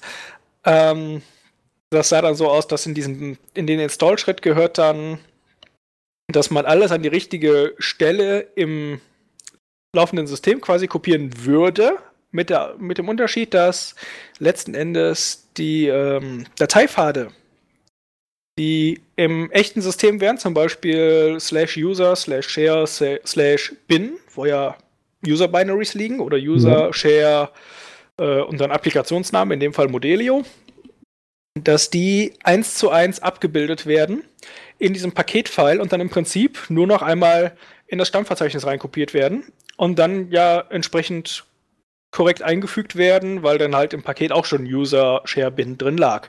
Und dementsprechend landen alle Dateien, die im Paket in User Share Bin drin lagen, dann im Hauptsystem unter User Share Bin. Was mich äh, da bald zur Verzweiflung getrieben hat, war, dass ich nicht verstanden habe, was der Befehl install macht. Also es gibt den Schritt install und dann gibt es noch den Befehl install. Install macht das in dem Verzeichnis, in dem man diese ähm, diese Dateien vorab liegt, bevor sie dann zum Archiv komprimiert werden, die Ordner auch angelegt werden. Wenn man das nicht macht und nur den Kopierenbefehl macht, also zum Beispiel kopiere Binary, also aus dem, aus dem kompilierten Ordner Binary nach äh, User Share Bin, dann gibt es dieses Verzeichnis nicht. Also erst install-d User Share Bin. Dann macht er das auf, dann kann man reinkopieren. Wenn man das weiß, dann kriegt man es zumindest schon mal ins Laufen. Und ich, ich fand da ehrlich gesagt die Dokumentation äh, wenig hilfreich, aber das war zum Teil eigener Dummheit geschuldet. Ich hätte es wirklich ganz lesen müssen. Aber äh, aufmerksamkeitstechnisch, nein, danke. Auf jeden Fall. Was ja noch so ein kleiner, wo ich noch ein bisschen dran zu klammern hatte, aber eher geringfügig, war, dass ich nicht wusste, wie ich das Desktop-File reinkriege. Also das File, das dann dafür sorgt, dass das Ganze auch im Hauptmenü angezeigt wird unter Solus, Budgie und Mate und was nicht alles.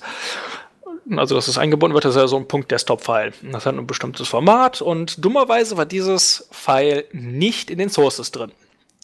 Ergo selber anlegen. So, wie macht man das jetzt? Ja, man muss erstmal wissen, in dem Verzeichnis, wo man das Package.yml drin hat, aus dem man dann mit ypackage baut, muss man dann einen Ordner Files anlegen da kann man dann das äh, Desktop-File reinlegen oder jegliches File, das man während dem Bauen braucht, aber das nicht in den Sources selber enthalten ist. Und dann kann man den ganzen Kram nämlich aufrufen über PKG-Dir, glaube ich, Dollar PKG-Dir. Ist auf jeden Fall so gemacht, dass man da über eine festgesetzte Variable äh, von Y-Package einfach dann drauf zugreifen kann auf den Ordner und dann kann man das reinkopieren, wo man es im Archiv braucht. Dann läuft das. Ja. Und so hatte ich dann insgesamt das Paket bald zehnmal gebaut oder so. Die Hälfte der Zeit mindestens äh, ist es schiefgegangen, bis ich dann den Dreh, den Dreh halbwegs raus hatte. Ja, und dann lief es. Ja, dann brauchte ich es halt noch irgendwie ins, äh, ins Solos-Repo reinkriegen. Das ist bisher noch nicht äh, geschehen. Im Repo ist es noch nicht. Ich habe es aber zum äh, Review und zum Testen übergeben. Äh, Marius hat mich eben darauf hingewiesen, dass nur ein, zwei Sachen nicht stimmen. Da werde ich dann jetzt noch bei gucken. Genau, das ist nur ein kleiner Formfehler. Da denke ich, dass das dürfte sich relativ schnell äh, lösen lassen. Dann wird das auch offiziell eingereicht und dann auch offiziell so angezeigt, dass es dann reviewed wird und dann in den meisten Fällen dann natürlich auch dann ins, ins Packaging Archive dann reinkommt. Genau, also ich habe auch alles durchgetestet, es funktioniert auch wunderbar. Ähm, auf jeden Fall man, musste man dann halt noch dieses Arcanist aufsetzen. Das steht auch alles in den Bilddocs, wenn das einer machen will. Äh, in, den Pack in den Packaging-Docs. Auf jeden Fall, dieses Arcanist macht letzten Endes das, was äh, Git auch macht nur umgesetzt für das äh, Solos eigene Repo oder für beziehungsweise eigentlich für das Solos eigene äh, Entwicklerportal. Mhm. Nämlich, es macht folgendes, wenn man jetzt einen neuen, äh, wenn man ein neues Repo anlegt und da drin dann die neuen Dateien, das ist einmal dieses y, äh, package.yml, dann noch eventuell ein Files-Ordner, dann noch ein Make-File, das nur dazu da ist, dass man am Ende einmal quasi einmal feucht durchfeudelt, wenn man damit fertig ist, nämlich dass er dieses IO-Package-File, das man vorher erzeugt hat, wieder rausschmeißt, damit da nicht jede Menge fertig gebaute Binaries rumliegen oder Packages. Ähm, ja, und dann noch irgendwie so einen, ja genau, ein erzeugtes PSpec-File. Also Y-Package erzeugt auch wieder so ein PSpec-File, wie das beim äh, Third-Party-Repo der Fall ist. Auf jeden Fall äh, was Arcanus macht, wenn man jetzt da sagt, ich committe jetzt meine, meine Änderung, also meine neuen Dateien, dann übernimmt Arcanus die Rolle, den neuen Commit online zu bringen auf das Developer-Portal und äh, sagt dann, macht dann einem nochmal eben eine Übersicht über den Commit auf, wo man dann einmal noch einen Titel eintragen soll und noch eine Übersicht, äh, also eine Zusammenfassung und noch irgendwas zum Testen oder so. Ähm, da ich noch einen Formfehler dran habe, werde ich da jetzt nicht weiter drauf eingehen. Auf jeden Fall, so weit war ich dann und äh, die Jungs im, im äh, Solos-Dev-Channel im, äh, im Internet Relay Chat von Solos auf Freenode waren auf jeden Fall auch äh, hilfreich und haben mir immer wieder zumindest die richtigen Stellen in der, in der Doku gezeigt, äh, die ich auch häufig schon mal überlesen habe, weil nicht richtig hingeguckt. Äh, oder halt gerade im Stress. Auf jeden Fall, ja, oder, oder gedacht, nee, ist eigentlich gerade gar nicht das, was ich machen will. Am Ende war es doch das, was ich machen will. ähm, weil ich einfach äh, mit einer relativ abstrakten Vor Vorstellung auch an dieses Packaging reingegangen bin. Jetzt kann ich mir das alles schon wesentlich besser vorstellen, wie das läuft. Ähm, hatte ich ja vorher eigentlich äh, keinen blassen Dunst von. Jetzt habe ich, äh, na, es ist jetzt etwas weniger, etwas nebe weniger nebelig, aber äh, naja, Profi bin ich noch lange nicht. Auf jeden Fall waren die auch sehr hilfreich und haben mir auch noch ein, zwei ähm, von diesen package.yml Files gezeigt, äh, verlinkt, damit ich mich da ein bisschen orientieren konnte und das war auch sehr hilfreich. Ja, und dann hat am Ende alles geklappt und um etwa 22 Uhr war ich dann durch. Angefangen hatte ich irgendwie so um 11 Uhr. Aber ich hatte relativ lange Pause mittags. Ich glaube, und zwar habe ich das weitergemacht und dann gegen Abend wurde ich immer ineffektiver, weil ich allen möglichen anderen Scheiß noch daneben gemacht habe. Unter anderem jede Menge in der Telegram-Gruppe. Ja, das Wie das so manchmal. läuft. Ja, also eigentlich andauernd. Auf jeden Fall ist das jetzt alles äh, zum Review online. Ich musste noch ein, zwei Sachen ändern und dann denke ich, wird das irgendwann nächste oder übernächste Woche, schätze ich mal, zumindest mal unstable landen. Ich weiß nicht, wie schnell das ja. dann genau läuft, aber das dürfte relativ zügig gehen, denn es läuft ja und äh, es ist eigentlich alles nachvollziehbar. Ja. Ähm, dann hake ich an dieser Stelle mal ganz kurz ein.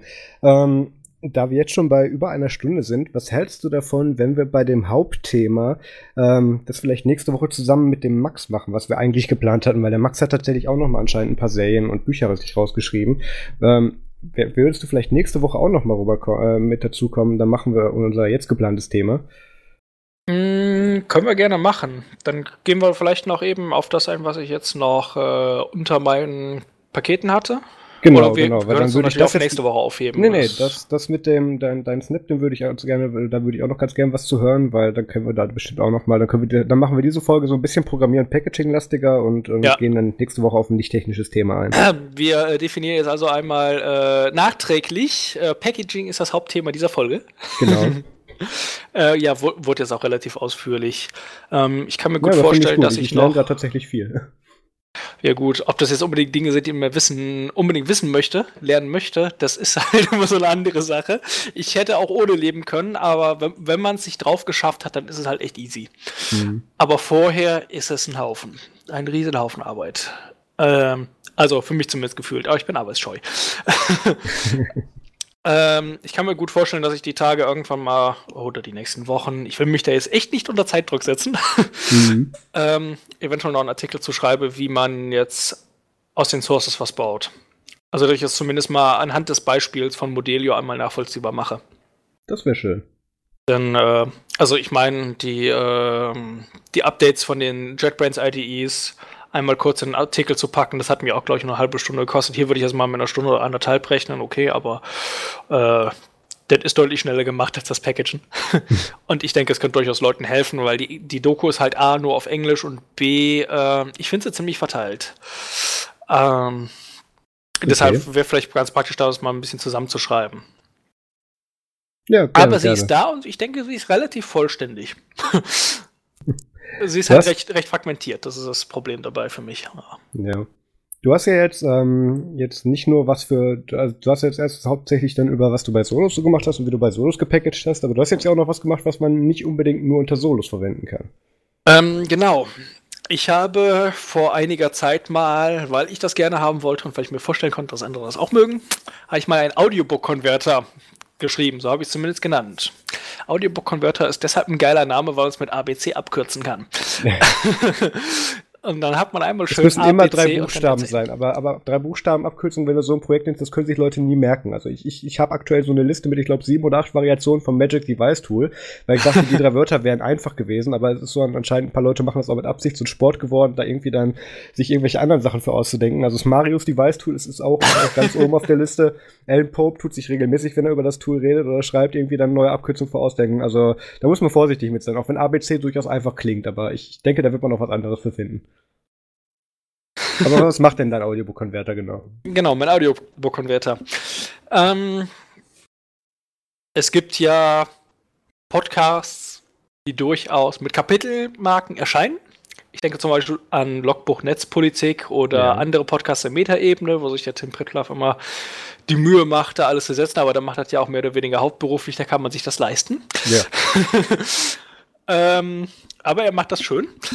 Auf jeden Fall, diese M4A-Dateien mit den Kapitelmarken bringen einem auf allem, was kein Smartphone ist oder kein Rechner ist, der ein gutes Programm dafür hat, herzlich wenig. Leider. Wenn ich jetzt im Auto ein Radio habe und das hat einen USB-Anschluss, dann kann das in der Regel MP3, M4A kann das eigentlich nie. WAV kann das vielleicht noch, WMA, warum auch immer. Aber M4A habe ich da bisher noch nicht erlebt. Gut, ich habe selber keins, aber ich kenne Leute, die das haben. So. Entschuldigung. Ja. Schneidet der Marius raus. ja, ist da drin. Ah, Mist. Ja gut, das gibt, ergibt der Kommentar keinen Sinn mehr. Ähm, wo war ich? Du warst immer lustig darüber, wenn Leute bei, bei Präsentationen alles mit Amps füllen, weil ich da eigentlich Stille bevorzuge und das gut hinkriege, aber hier nicht. Ich ämme viel. Ja, Könnte man ein Trinkspiel rausmachen, sollten wir aber besser lassen, sonst erleben wir das Ende des Podcasts nicht. Ja, das, wer, wer, sowas hören möchte, kann sich gerne der, die, das jährlich erscheinende Format Drunken Mashup Show von Vostok Live anhören. Da war ich dieses Jahr auch mit dabei. da ist der Name dann Programm. Äh, naja, wir kommen von Hölzchen auf Stöckchen. Das kann ich übrigens sehr gut. Mhm. Das wurde mir zwar noch nicht zertifiziert oder bescheinigt, aber ich weiß das. Ähm, auf jeden Fall wenn man jetzt ein Autoradio hat und das kann nur MP3, dann äh, ist man natürlich ziemlich gekniffen, wenn man jetzt einen Podcast von zwei Stunden oder so hat. Man hat einen Arbeitsweg von 30 Minuten und das eigene Autoradio merkt sich entweder nicht, wo man war, oder es kommen Themenblöcke vor, die einen nicht, nicht interessieren und man möchte skippen. Da wäre M4A praktisch, hat es aber nicht. So, was ich gemacht habe, ist, ich habe mir in Java ein Programm geschrieben, das FFmpeg oder das Paket FFmpeg, dessen Bestandteile benutzt unter anderem FFprobe und FFmpeg an sich. FFprobe ist dazu da, sich nur Metadaten anzeigen zu lassen von einem File. Und FFmpeg ist halt letzten Endes ein einfacher Medienkonverter für Video und Audio. So, was mein Programm macht, ist, es sucht sich erst mit FFprobe einmal raus, wo liegen die Kapitelmarken, an welchen äh, Zeitmarken. Und dann jagt die quasi durch FFmpeg. Sprich, am Ende hat man nach dem jeweiligen Kapitel benannt. Äh, also man ist es, wird erst ein Ordner erstellt, der nach, dem, nach der Eingangsdatei benannt wird und natürlich die Dateierweiterung. Und in diesem Ordner liegen dann schön einmal durchgetaggt mit dem äh, mit der Tracknummer und mit dem äh, Kapitelnamen als Titel und dann äh, Tracknummer Bindestrich Kapitelname .mp3 als Pfeilname, liegen dann die Kapitel sauber drin. Man kann sie sich auf einen USB-Stick ziehen und man kann sauber durchskippen, weil man für jedes Kapitel eine, ein einzelnes File hat. Und das ist natürlich auch total praktisch, wenn man jetzt mal ein M4A-Hörbuch haben sollte, das nicht kopiergeschützt ist. Ich musste leider feststellen, dass FFmpeg mit dem Kopierschutz, äh, den Apple auf seine Hörbücher drauf tut, leider nicht klarkommt. Das äh, fand ich dann doch recht äh, schade, weil die hätte ich gerne in MP3. Dann müsste man sonst den Umweg über CD nehmen. Aber wenn mal jemand äh, M4A-Hörbücher ohne DRM-Schutz finden sollte, dann ist es auch dafür praktisch. Deshalb habe ich es Audiobook-Converter genannt. Das war halt so mein erstes, in erster Linie mein Anliegen, weil äh, die Hörbücher sind ja noch mal deutlich länger. Ne? um jetzt so nicht zu implizieren, Podcast. dass das durchaus auch auf Plattformen funktioniert, die einen Kopierschutz eigentlich haben. ja, dann haben wir darüber auch gesprochen. So. Ähm, tschüss, Sponsor. Ja. Nein, ne? Wobei man Audible-Dateien tatsächlich über FF Play abspielen kann, aber ich will da nicht weiter darauf eingehen, weil ich will da keinen Ärger haben. Mhm, lass mir das verstehen, genau. Es steht aber in der Doku. oh Gott. Kannst ja rausschneiden. ja, ich, ich wir, wir, gucken mal, wer sich da so meldet zu. Ähm, okay, jetzt wissen wir ungefähr, was das Programm macht. Ähm, ah ja, genau. Hast, ich, äh, genau. ich habe da bisher im Prinzip, also es liegt schon in meinem GitHub drin und falls es jemand nutzen möchte, unter github.com slash ahan94 findet man das unter Audiobook-Converter. Ähm, bisher läuft das so, dass das nur über ein install.sh-File läuft. Und ich sehe gerade, ich muss es noch anpassen. es, es, will, es will äh, ABC in User Local Bin schreiben. Das ist noch aus Ubuntu-Zeiten. Das muss natürlich User Share Bin sein, sonst geht das nicht mhm. unter Solos. Ähm, Werde ich die Tage anpassen. Auf jeden Fall äh, läuft das bisher nur über ein Install. Skript und es gibt auch kein Remove-Skript, das muss man selber machen. Aber es sind so oder so nur drei Befehle, die in diesem Skript drinstehen. Das ist also relativ einfach zu machen. Ähm, was ich jetzt demnächst mal machen möchte, ist das Ding zu snappen. Ich habe da auch schon einen Snap-Ordner drin und da liegt auch schon Snapkraft.yaml drin, aber ich war bisher einfach zu doof, es umzusetzen. Was daran liegt, dass ich von Packaging keine Ahnung hatte. Jetzt habe ich ein bisschen mehr und ich kann mir einfach vorstellen, was ich falsch gemacht habe, nämlich dass ich nichts entpackt habe, beziehungsweise nichts umgepackt habe in das äh, Filesystem des Snaps. Das dürfte man wahrscheinlich manuell machen müssen. Äh, jein, jein. Aber da, da können wir ein andermal drüber sprechen, wie das für Snapcraft genau geht. ich weiß, dass man es aus Git irgendwie entpacken kann, aber ähm, ich schaue mir das irgendwann die Tage mal an und dann kommt das hoffentlich als Snap und wenn mir Snap zu doof ist, dann baue ich erstmal ein EO-Package raus und läuft zumindest unter Solos. Mhm. ja, das war, was ich damit machen möchte. Also es läuft schon recht gut. Es läuft ähm, zum Teil nicht so schnell, wie ich es gern hätte, aber rein theoretisch kann man es zum Beispiel auch auf dem Raspberry Pi laufen lassen oder so, wenn man den einfach nur in der Ecke stellen will und äh, der soll halt einem halt mal so einen Haufen Podcasts durch äh, konvertieren. Dann geht das. Das Ding ist batchfähig. Ich habe da extra ein äh, SH-Skript für geschrieben, das dann das Java äh, Programm aufruft, sodass es dann auch Wildcards durchreicht. Sprich, man kann jetzt auch einfach in den Ordner, ich nenne mal Podcasts nennen und dann einfach nur sagen A, B, C, Leerzeichen, Sternchen, Enter, fertig. Da macht einem alle. Äh, am ermittelt sogar noch die Laufzeit darüber, wie lange er über sämtliche Elemente der, äh, der Eingabeliste gebraucht hat. Also sprich, wenn man da jetzt zehn Podcasts reinschmeißt, dann zeigt er einem A einmal für jeden Podcast an, wie lange er zum Konvertieren gebraucht hat. Könnte ganz interessant sein. Und, äh, der jagt B das aber nicht in Echtzeit um, oder? Äh, der, der konvertiert das nicht in Echtzeit um, sondern äh, passt das nee, da wahrscheinlich der ist schneller, der ist schneller. Okay. Keine Sorge. Ja, das ähm, kenne ich auch. Und das läuft halt auch entsprechend besser, je mehr Rechenpower man dahinter packt und FFmpeg ist auch Multicore-fähig. Also dürfte eigentlich immer, ja, Quadcore dürfte alle vier Kerne benutzen, aber er, er nimmt sich nicht so wirklich viel Leistung, habe ich immer das Gefühl. Ähm, jetzt auf meinem ThinkPad hatte ich zum ersten Mal ein bisschen Probleme mit der Performance, weil der Prozessor von 2013 ist, aber auf meinem neueren ThinkPad, äh, auf meinem neueren Notebook mit einem i5 von 2016 lief das eigentlich ohne Problem und ich konnte daneben noch ein bisschen was machen, aber jetzt nicht unbedingt groß programmieren oder so in IDEs. Naja, auf jeden Fall auch Multicore-fähig. Der gibt einem zu jedem einzelnen Input-File auch aus, wie lange er am Ende gebraucht hat und er gibt einem aus, wie lange er für ein Kapitel gebraucht hat. Könnte auch noch interessant sein, weil da steht halt auch noch dran, mit wie vielfacher Umwandlungsgeschwindigkeit er arbeitet. Und es kommt dann durchaus vor, dass er dann irgendwann in Exponentialschreibweise geht. Bei kürzeren ähm, bei kürzeren Kapiteln, weil er einfach mit der Torgeschwindigkeit macht, dass es in normalen Integer nicht mehr darstellbar ist. Ja. also das ist dann so, dass so, ein, so, ein fünf, so eine 5-Minuten-Datei, äh, die ist in 2-3 Sekunden durch. Auf dem i5 von 2013 wohlgemerkt. Also das läuft schon ziemlich zügig und äh, man kriegt am Ende angezeigt, wie lange er für jedes Kapitel gebraucht hat, wie lange er für die Datei an sich gebraucht hat. Kann man so ein bisschen gucken, wenn er das interessiert. Und ansonsten steht noch dran, wie lange er insgesamt gebraucht hat. Ist ganz gut, wenn man halt des Öfteren mal das Ganze benutzen will, um viele Podcasts auf einmal umzuwandeln, weil man dann halt auch noch gleich sehen kann, wie lange habe ich denn beim letzten Mal für in etwa diese Menge gebraucht, wie viel muss ich einplanen, wann kann ich wieder ran in die Kiste wenn man es jetzt irgendwie zu Hause weiterlaufen lässt, wenn man arbeiten ist oder in der Uni oder was auch immer. Ja. Klingt auf jeden Fall schon mal spannend. Das werde ich, glaube ich, die Tage auch mal ausprobieren, weil ich habe jetzt gerade auf meiner Festplatte noch ein paar gefunden. Und ein paar MPA-Links habe ich, glaube ich, auch noch. Ja, muss ich mal gucken. Hau ich mal rüber. Können wir vielleicht eventuell dann auch mal auf Nerds was drüber schreiben, wenn sich da so, da, vielleicht wenn das mit dem Packaging abgeschlossen ist, da kann man da nochmal drüber gucken. Können wir gerne machen. Äh, ein Hinweis, den ich direkt noch dabei geben mhm. möchte, ist, M4B-Dateien gehen nicht. Man muss die vorhin M4A umwandeln. Das, dafür reicht aber einmal umbenennen von M4A in M4B. Ja. FFmpeg kennt M4B nicht, aber M4A. Deshalb, wenn man es vorher umbenennt, ist das kein Problem. Aber ich wollte das nicht intern im Programm lösen, weil das ist hässlich. Okay. Deshalb überlasse ich das dem User doch bitte, seine Dateinamen entsprechend anzupassen. ja, gut, ein User, der sich dann auf dem Level damit auseinandersetzt, sollte das eventuell dann auch können. Ja, vor Und allem dann im sollte er auch dann die README lesen. Vor allem sollte er auch vorher die, äh, die jeweiligen Dateien so benennen, dass er das, dass das auch ordentlich ist, weil das wird am Ende der Albumname.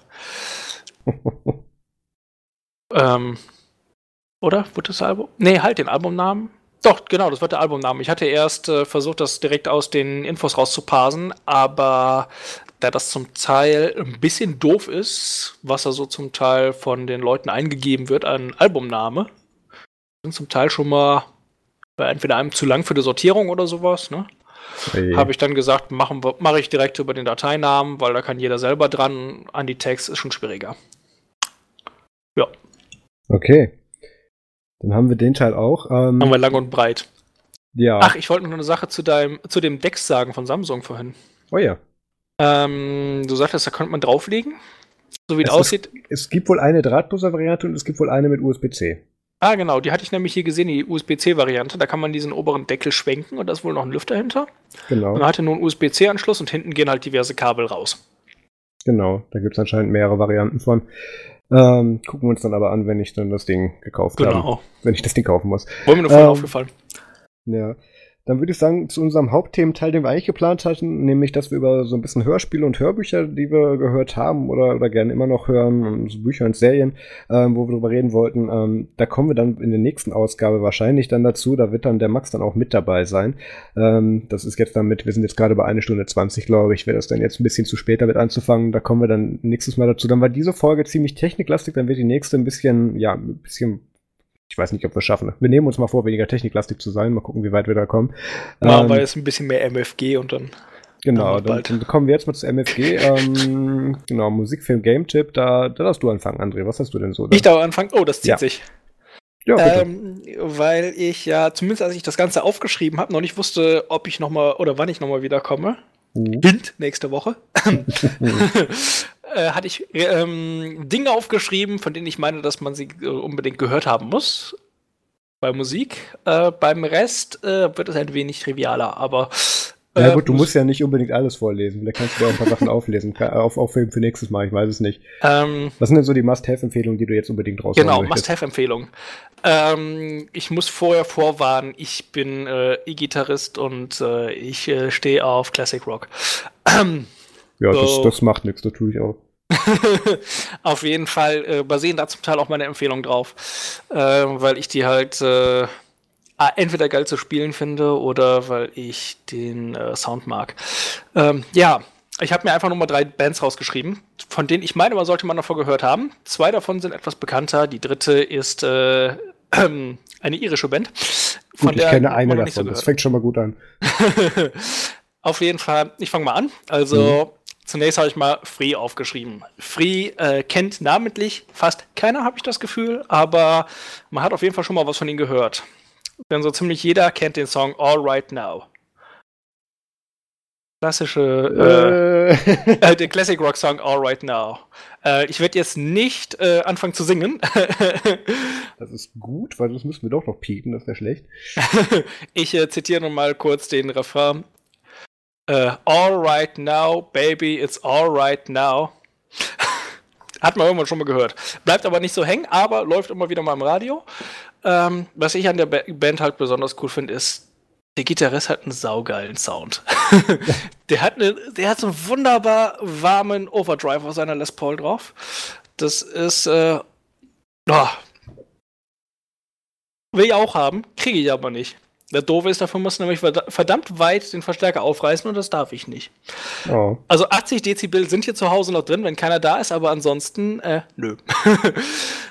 also Free ist auf jeden Fall richtig geil und die haben auch mehr, mehr gute Songs als nur All Right Now. könnte man auf jeden Fall mal reinhören, wenn man äh, so oder so Classic Rock mag. Dann habe ich äh, Wie Ernster draufstehen. Die waren mal vor drei, vier Jahren Vorband von ACDC. Und die machen sehr geilen Classic, äh, Classic Rock angehauchten Hard Rock. Kommen aus Irland kennt fast keiner, würde ich aber auf jeden Fall zumindest dem Classic Rock Fan oder dem Hard Rock Fan mal empfehlen, zumindest mal in das Album Revival reinzuhören oder in das Album äh, Race a Little Hell. Race a Little Hell ist das, glaube ich, mit dem sie mit ACDC auf Tour waren. Ja, und zu guter Letzt habe ich dann noch Led Zeppelin draufstehen. Die kenne ich. Ja, Led Zeppelin. Ich, äh, ich kannte Led Zeppelin tatsächlich bis vor etwa einem Jahr nicht. Ich kannte den Namen, aber ich konnte damit dem Ganzen nicht zuordnen. Und dann habe ich mal angefangen, weil ich in irgendeiner Playlist hatte ich äh, Stairway to Heaven gehört und dachte, hm, guckst du mal, was die sonst so gemacht haben. Hab mich mal so durch die ersten vier Alben zumindest durchgehört. Irgendwann folgten dann auch die meisten anderen noch in chronologischer Reihenfolge und habe festgestellt, da sind verdammt viele Songs dabei, die du schon mal irgendwo gehört hast und die eigentlich ziemlich geil klingen, von denen du aber nie gedacht hättest, dass die von denen sind. Äh, ja. Und äh, das ist so ziemlich momentan eigentlich meine Lieblingsband. Vor allem, weil ich auch total gerne zu deren Musik spiele. Und ich habe bisher eigentlich fast keinen Led Zeppelin-Song gefunden, den ich nicht zumindest beim dritten Hören gut gefunden hätte. Also manche Songs brauchen wirklich noch eine zweite Chance oder eine dritte, aber dann, äh, dann gehen sie einem nicht mehr aus dem Ohr. Und äh, das finde ich genial, Led Zeppelin. Gehöre ja ich gehöre ja äh, zu der Sorte Mensch, die gerne die Stereoanlage laut aufdreht und dann die E-Gitarre anschmeißt und mitspielt. Also du, du, gehörst zu der Sorte Leute, die noch eine Stereoanlage zu Hause haben. Fangen wir ja, so tats tatsächlich sogar mit Röhrenvorstufe. Aber die laufen mit verminderter Leistung, die machen, geben quasi nur diese, diese leichte Röhrencharakteristik, diese, diesen leichten, leichten äh, Bump in den, in den Mitten, ne? Ja. Und dann halt äh, Transistorendstufe. Dafür aber keine so guten Boxen, aber äh, laut reicht. ja, das war's zur Musik. Äh, vielleicht etwas äh, sehr ausführlich und vielleicht äh, wird diese Folge insgesamt für die Leute etwas anstrengend, aber ich hoffe nicht. auch ich, ich finde es bisher ganz gut. Ich habe auch, musste auch einiges, was heißt musste, ich habe auch einiges gelernt, weil ich vorher so nicht wusste. Von daher denke ich mal, dass wir, wir machen ja extra so Themenfolgen, diesem war da ein bisschen technischer. Ja. Also da sehe ich kein Problem drin. Ich befürchte halt so ein bisschen, ich befürchte nur so, dass so, so ein bisschen, äh, wir hatten ja, glaube ich, relativ große Überschneidung bezüglich unserer Interessen. Äh, Solos, wir sind beide Informatiker, wir haben bei, ja. spielen beide Gitarre. Solche Dinge. Wir haben ähnlichen äh, Hörspiel, Hörbuch, Seriengeschmack, muss ich immer ja. wieder feststellen. Ähm, das, deswegen also finde ich es auch wichtig, dass Fall, konvergente Entwicklung. Mhm. Deswegen finde ich es aber auch wichtig, dass wir für den Hauptthementeil, den wir jetzt dieses Mal eben nicht machen, oder den geplanten, den wir jetzt diese Folge nicht machen, sondern dann den nächsten, den Max mit dabei haben, weil genau, sonst bestätigen wir uns da zwei kriegen. Stunden gegenseitig und warten, dann war es das. Genau. ja, wobei einen Dissens hatten wir beim Känguru. Aber da kommen das wir nächste stimmt, Woche. Aber da kommen wir nächstes, genau, genau. Aber schon mal gespoilert. Dann ähm, Filmtipp. Genau, der Filmtipp. Ähm, aufgeschrieben habe ich mir, weil ich das Anfang der Woche geguckt habe, die Anstalt. Die mhm. Anstalt mhm. ist immer wieder genial äh, es ist ja weniger weniger das, was man sonst so an Kabarett sieht, weil die meisten Kabarettsendungen, die so im öffentlich-rechtlichen laufen, sind ja letzten Endes Künstler treten mit ihrem Programm auf. Ja. Und spielen halt jeweils nur einen Ausschnitt daraus. Und man schmeißt halt fünf, man, man würfele fünf äh, beliebige Künstler zusammen, davon mindestens eine Frau und äh, lasse die jeweils 10 Minuten füllen und man hat eine 50 Minuten Abendsendung. Ja. Ähm, die Anstalt ist ja anders. Die Anstalt war und ist eigentlich immer eher Ensemble-Kabarett. Die Anstalt ist äh, Kabarett gepaart mit Theater. Und gerade das no. finde ich so genial. Die Anstalt ist so ziemlich das Bissigste, was wir momentan und das Kritischste, was wir momentan im, äh, im öffentlich-rechtlichen Fernsehen an Kabarett äh, serviert kriegen. Äh, vor allem, da Volker Pispers ja leider nicht mehr einmal im Jahr zu sehen ist. äh, ach ja, ja, und Georg Schramm ist weg. Äh, das, das, ist beides äh, tragisch. Naja, auf jeden Fall, die Anstalt finde ich jedes Mal wieder genial, sehr gesellschaftskritisch und sehr, sehr politisch kritisch. Und äh, sie läuft viel zu selten und ich hasse es jedes Mal, wenn sie in die Pause gehen. Ich könnte die jeden Monat dreimal gucken. Also Anstalt angucken, auch wenn es eventuell nicht die eigentliche politische Ausrichtung trifft. Hint links. links der Mitte. Aber äh, ja. Deshalb steht ja auch eine kleine Marx-Büste immer in der Gegend rum. Oh. Hier ist ja noch Altlast. Ähm, ja, dann war ich noch fleißig auf Netflix unterwegs. Netflix habe ich mir jetzt mal gegönnt, denn meine äh, Kfz-Versicherung ist runtergegangen im Preis. und jetzt da dann Spotify Netflix, und Netflix drin. drin. Achso, das Spotify auch noch, sehr schön. Ja, ähm, da ich ja, ich habe hab so einen kleinen Job bei einem äh, Steuerberater und da, da kriege ich eine Pauschale und äh, die reichte eigentlich bisher immer so zur Deckung von, von äh, einmal Autoversicherung, einmal Spotify und jetzt äh, ist die Autoversicherung runtergegangen und das Gehalt gleich geblieben. Also Netflix, yay! Ähm, ich habe mich so ein bisschen umgesehen. Ich habe noch ein paar Sachen nachgeholt, die ich mal gucken wollte und jetzt äh, habe ich da so ein paar Sachen auf der Liste. Ich habe jetzt mal nur zwei rausgeschrieben. Ähm, ich möchte zu Anfang nur kurz erwähnen, ich habe die neue Star Trek-Serie angeguckt so weit wie es ging und mich mhm. dann sehr ähnlich wie Marius oder vielleicht auch genau wie Marius darüber geärgert, dass sie diesen scheiß Mid-Season-Break da reinpacken. Ja. Ich finde das eine Unart. Ich will wissen, wie es weitergeht und dann noch einen Cliffhanger. Seid ihr wahnsinnig? Naja. Ja, man könnte meinen, die haben sich da Gedanken drüber gemacht. Ja, furchtbar. Auf jeden Fall habe ich angefangen mit äh, Vorsicht, Anime.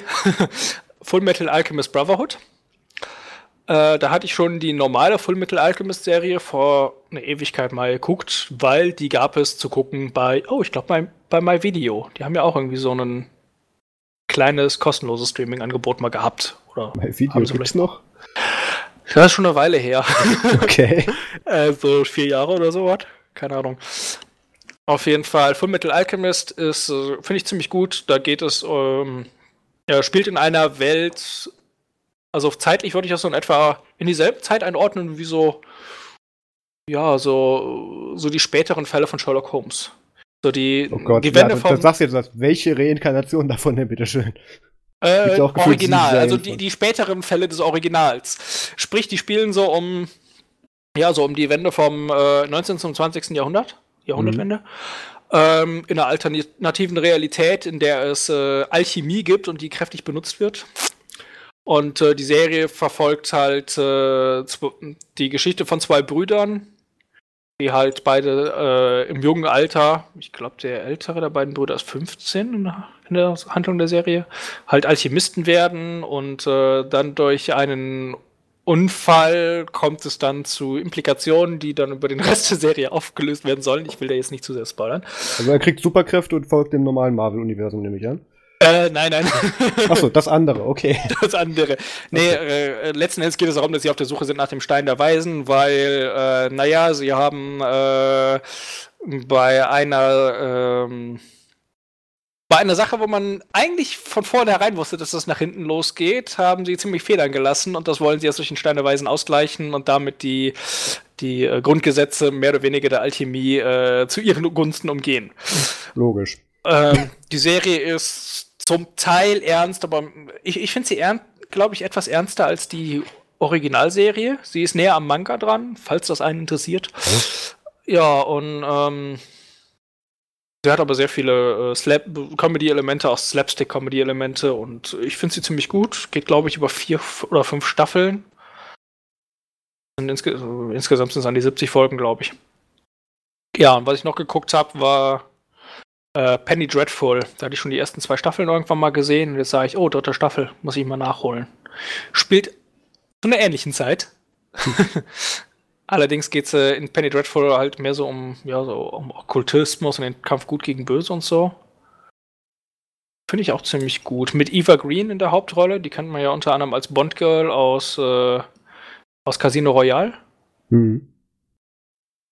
Ja, das wären so meine, meine Empfehlungen. Ist nicht unbedingt für jeden was dabei, bei der Musik auch nicht. Pech habt. oh. Ach ja, und ich, ich habe jetzt heute noch angefangen mit der neuen Staffel Grand Tour auf äh, Amazon Prime Video, weil ich das als Student relativ günstig kriege.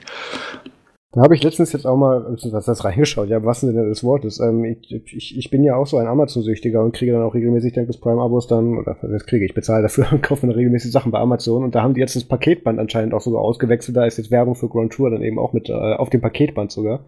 Okay. Ähm, das hatten sie, das letzte Mal, wo sie das Paketband für Aktion angepasst haben, glaube ich, war für den Prime Day. Da ist mir das auch aufgefallen. Ähm, ja, aber ich, ich bin da, ich bin da null drin und äh, keine Ahnung. Also ich, ich, ich muss, ich weiß nicht, muss ich mir das mal geben oder muss man dafür Autos mögen? Also ich sag mal so, wenn man Top Gear mochte, mag man auch Grand Tour. In Top Gear geht es ja auch mehr als nur um Autos. Es geht vor allem halt um das Zusammenspiel der drei äh, Moderatoren, ja, die ja, sich immer das, wieder das gegenseitig nur, foppen und so. Ja, das habe ich nur äh, mitbekommen, aber den Kontext um Autos herum weiß ich nicht. Aber gut, vielleicht gucke ich mir das Also an. ich bin wirklich kein Autofan. Ich, ich fahre zum Beispiel auch nur meinen Toyota Aigo und das ist für mich ein reines Fortbewegungsmittel und der wird auch nur zweimal im Jahr gewaschen. Äh, also ich bin, ich bin echt kein Autonah, aber die Serie gucke ich einfach immer wieder gern. Also Grand Tour ist auf jeden Fall noch zu empfehlen.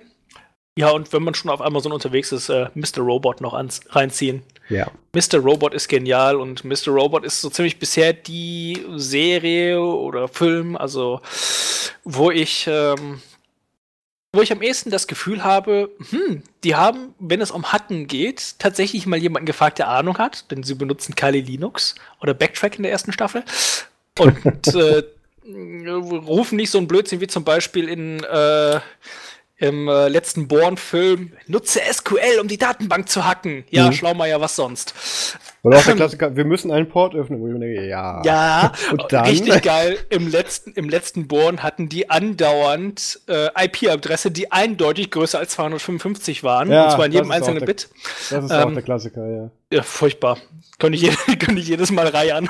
Was mich auch jedes Mal triggert, ist, weil das die in den ganzen amerikanischen Serien sehr keine Lizenzgebühren zahlen wollen für bestimmte Systeme und, und dann sich ihr eigenes Fake-OS dann da irgendwie hinklatschen. Ja. Und wo ich mir denke, ja, so sieht das doch nie im Leben aus. Das, Aber ja. dafür gibt es immerhin einen sehr geilen Snap dazu. Wie hieß der? Hollywood oder so? Der hieß Hollywood, genau. Äh, den haben wir, glaube ich, mal im Gute Fun Podcast fast empfohlen. Ähm, fast. Müsste ich die Folge, ja, das, das Problem mit dem Ding war, war das, ähm, dass da wohl so ganz viele Sachen, das, das ist so das typische, ganz viel Kommandozeile, ganz viele verschachtelte Fenster und so, die da eben dann aufploppen und automatisch irgendwelche Sachen machen. Das genau. Problem ist nur, diese Ausgabe ist nicht simuliert und nicht irgendwie vorherbestimmt, sondern der führt halt random irgendwelche Befehle aus und tut sie dann random in irgendwelche von diesen verschachtelten Fenstern reinmachen. Und dann tut er dir halt, wenn er das Ding eine Stunde offen lässt, irgendwie ein paar tausend SSH-Keys generieren, damit diese Ausgabe halt so aussieht. Äh, das ja, hätte dir, wenn du den laufen nicht. lässt, genau, das kannst du dann aber, wenn du den laufen lässt, da kannst du dir schon echt das System zumüllen. Und deswegen, ja. das ist dann schon ein bisschen, ein bisschen dann grenzwertig. So. Ähm, aber, Generiert ihr das im Snap-Verzeichnis oder tatsächlich auf der Platte? Das ist ein Classic-Snap. Das heißt, der bringt dir alles mit und lässt das im Snap laufen, aber schmeißt es dir in dein produktives System. Aua! Genau. Das, deswegen, das haben wir dann am Schluss festgestellt, deswegen haben wir den dann doch nicht empfohlen, aber wir hatten leider schon über ihn geredet. Da erinnere ich mich noch dran. Aber wenn ähm, ich mal kurz noch einen, einen, einen Snap äh, empfehlen darf, wenn man mal ein bisschen mhm. Spaß haben will.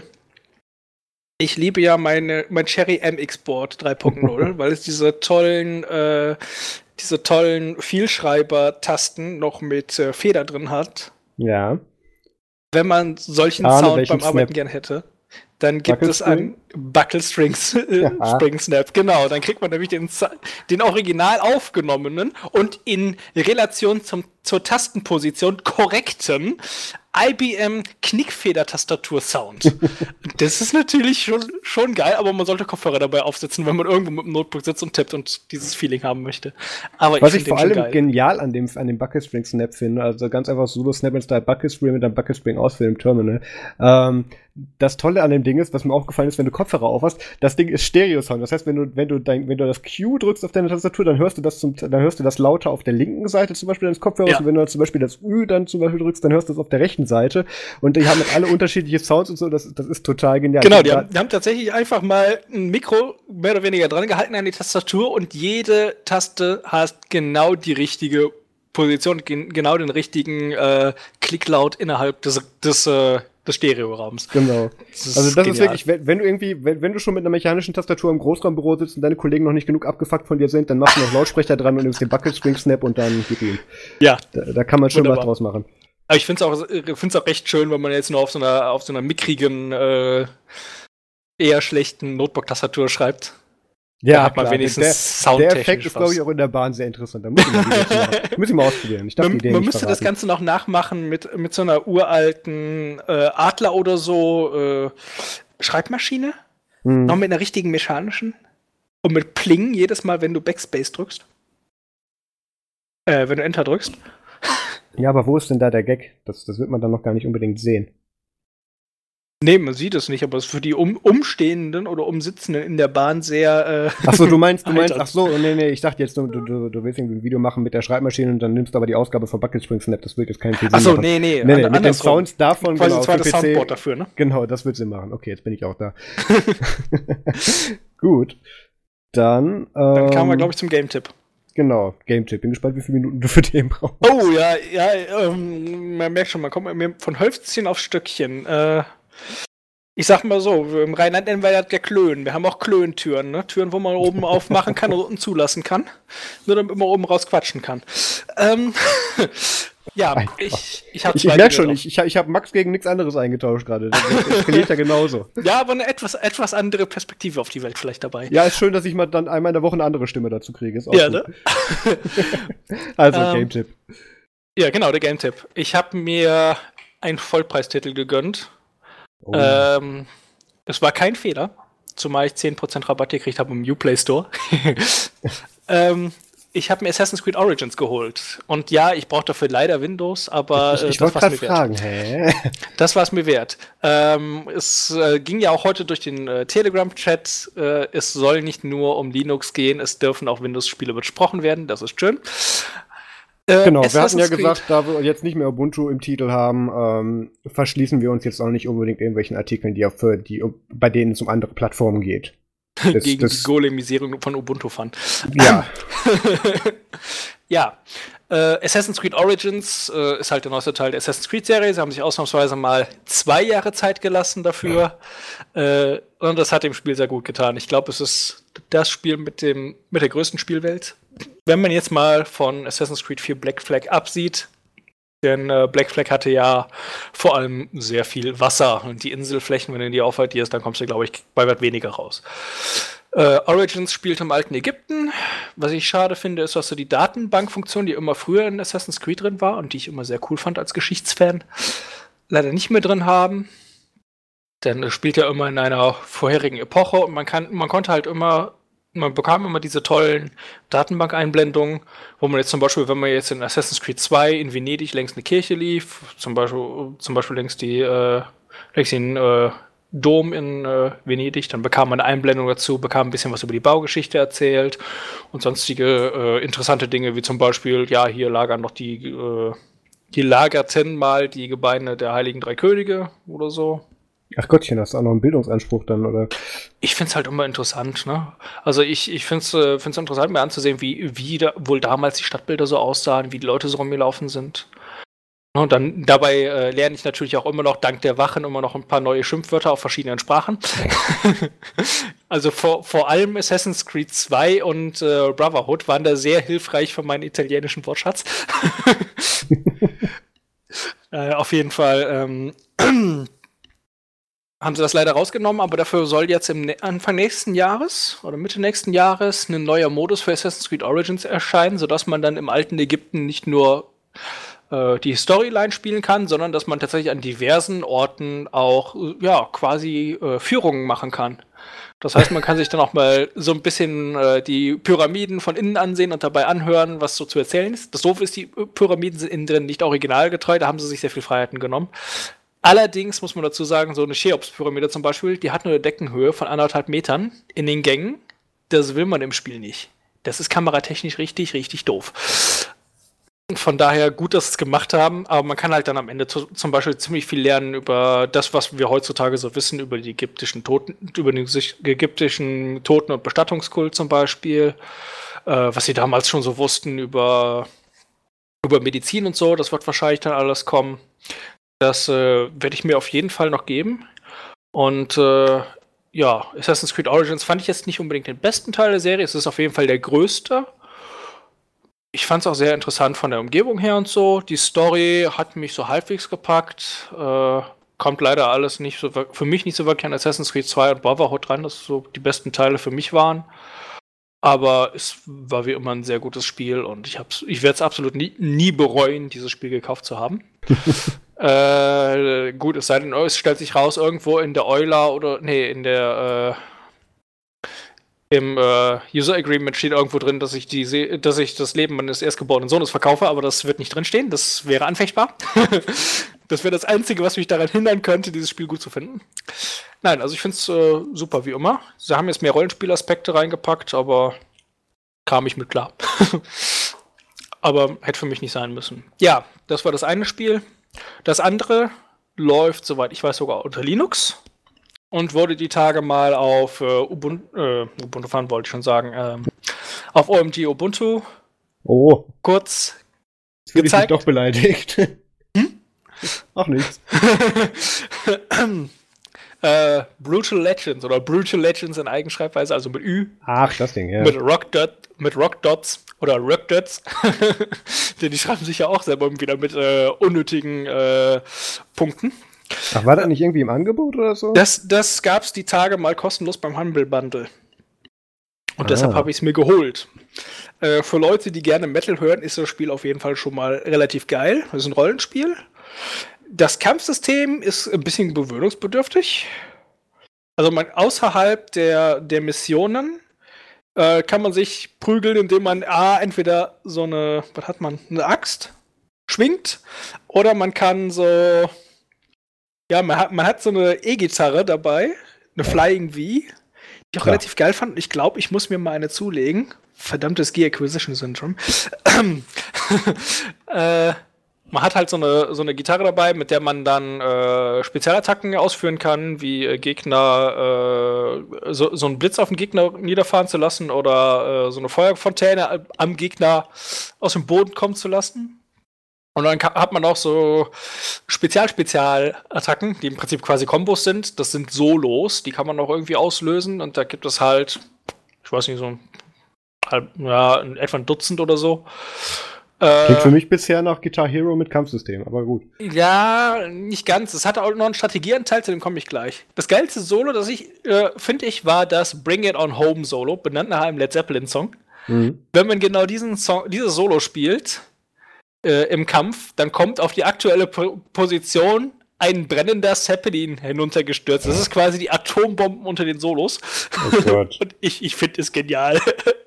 Es ist wunderbar, wenn du da diesen, diese, diese, der lodernden Hindenburg gleich niederstürzenden Zeppelin siehst und dann noch schnell zu siehst, dass du deinen Arsch da wegspringst, äh, da wegschwingst, bevor dann sämtliche Gegner niedergemacht werden. durch die Explosion. Äh, Finde ich wirklich eine sehr, sehr, sehr coole Anleihe an, äh, an Led Zeppelin.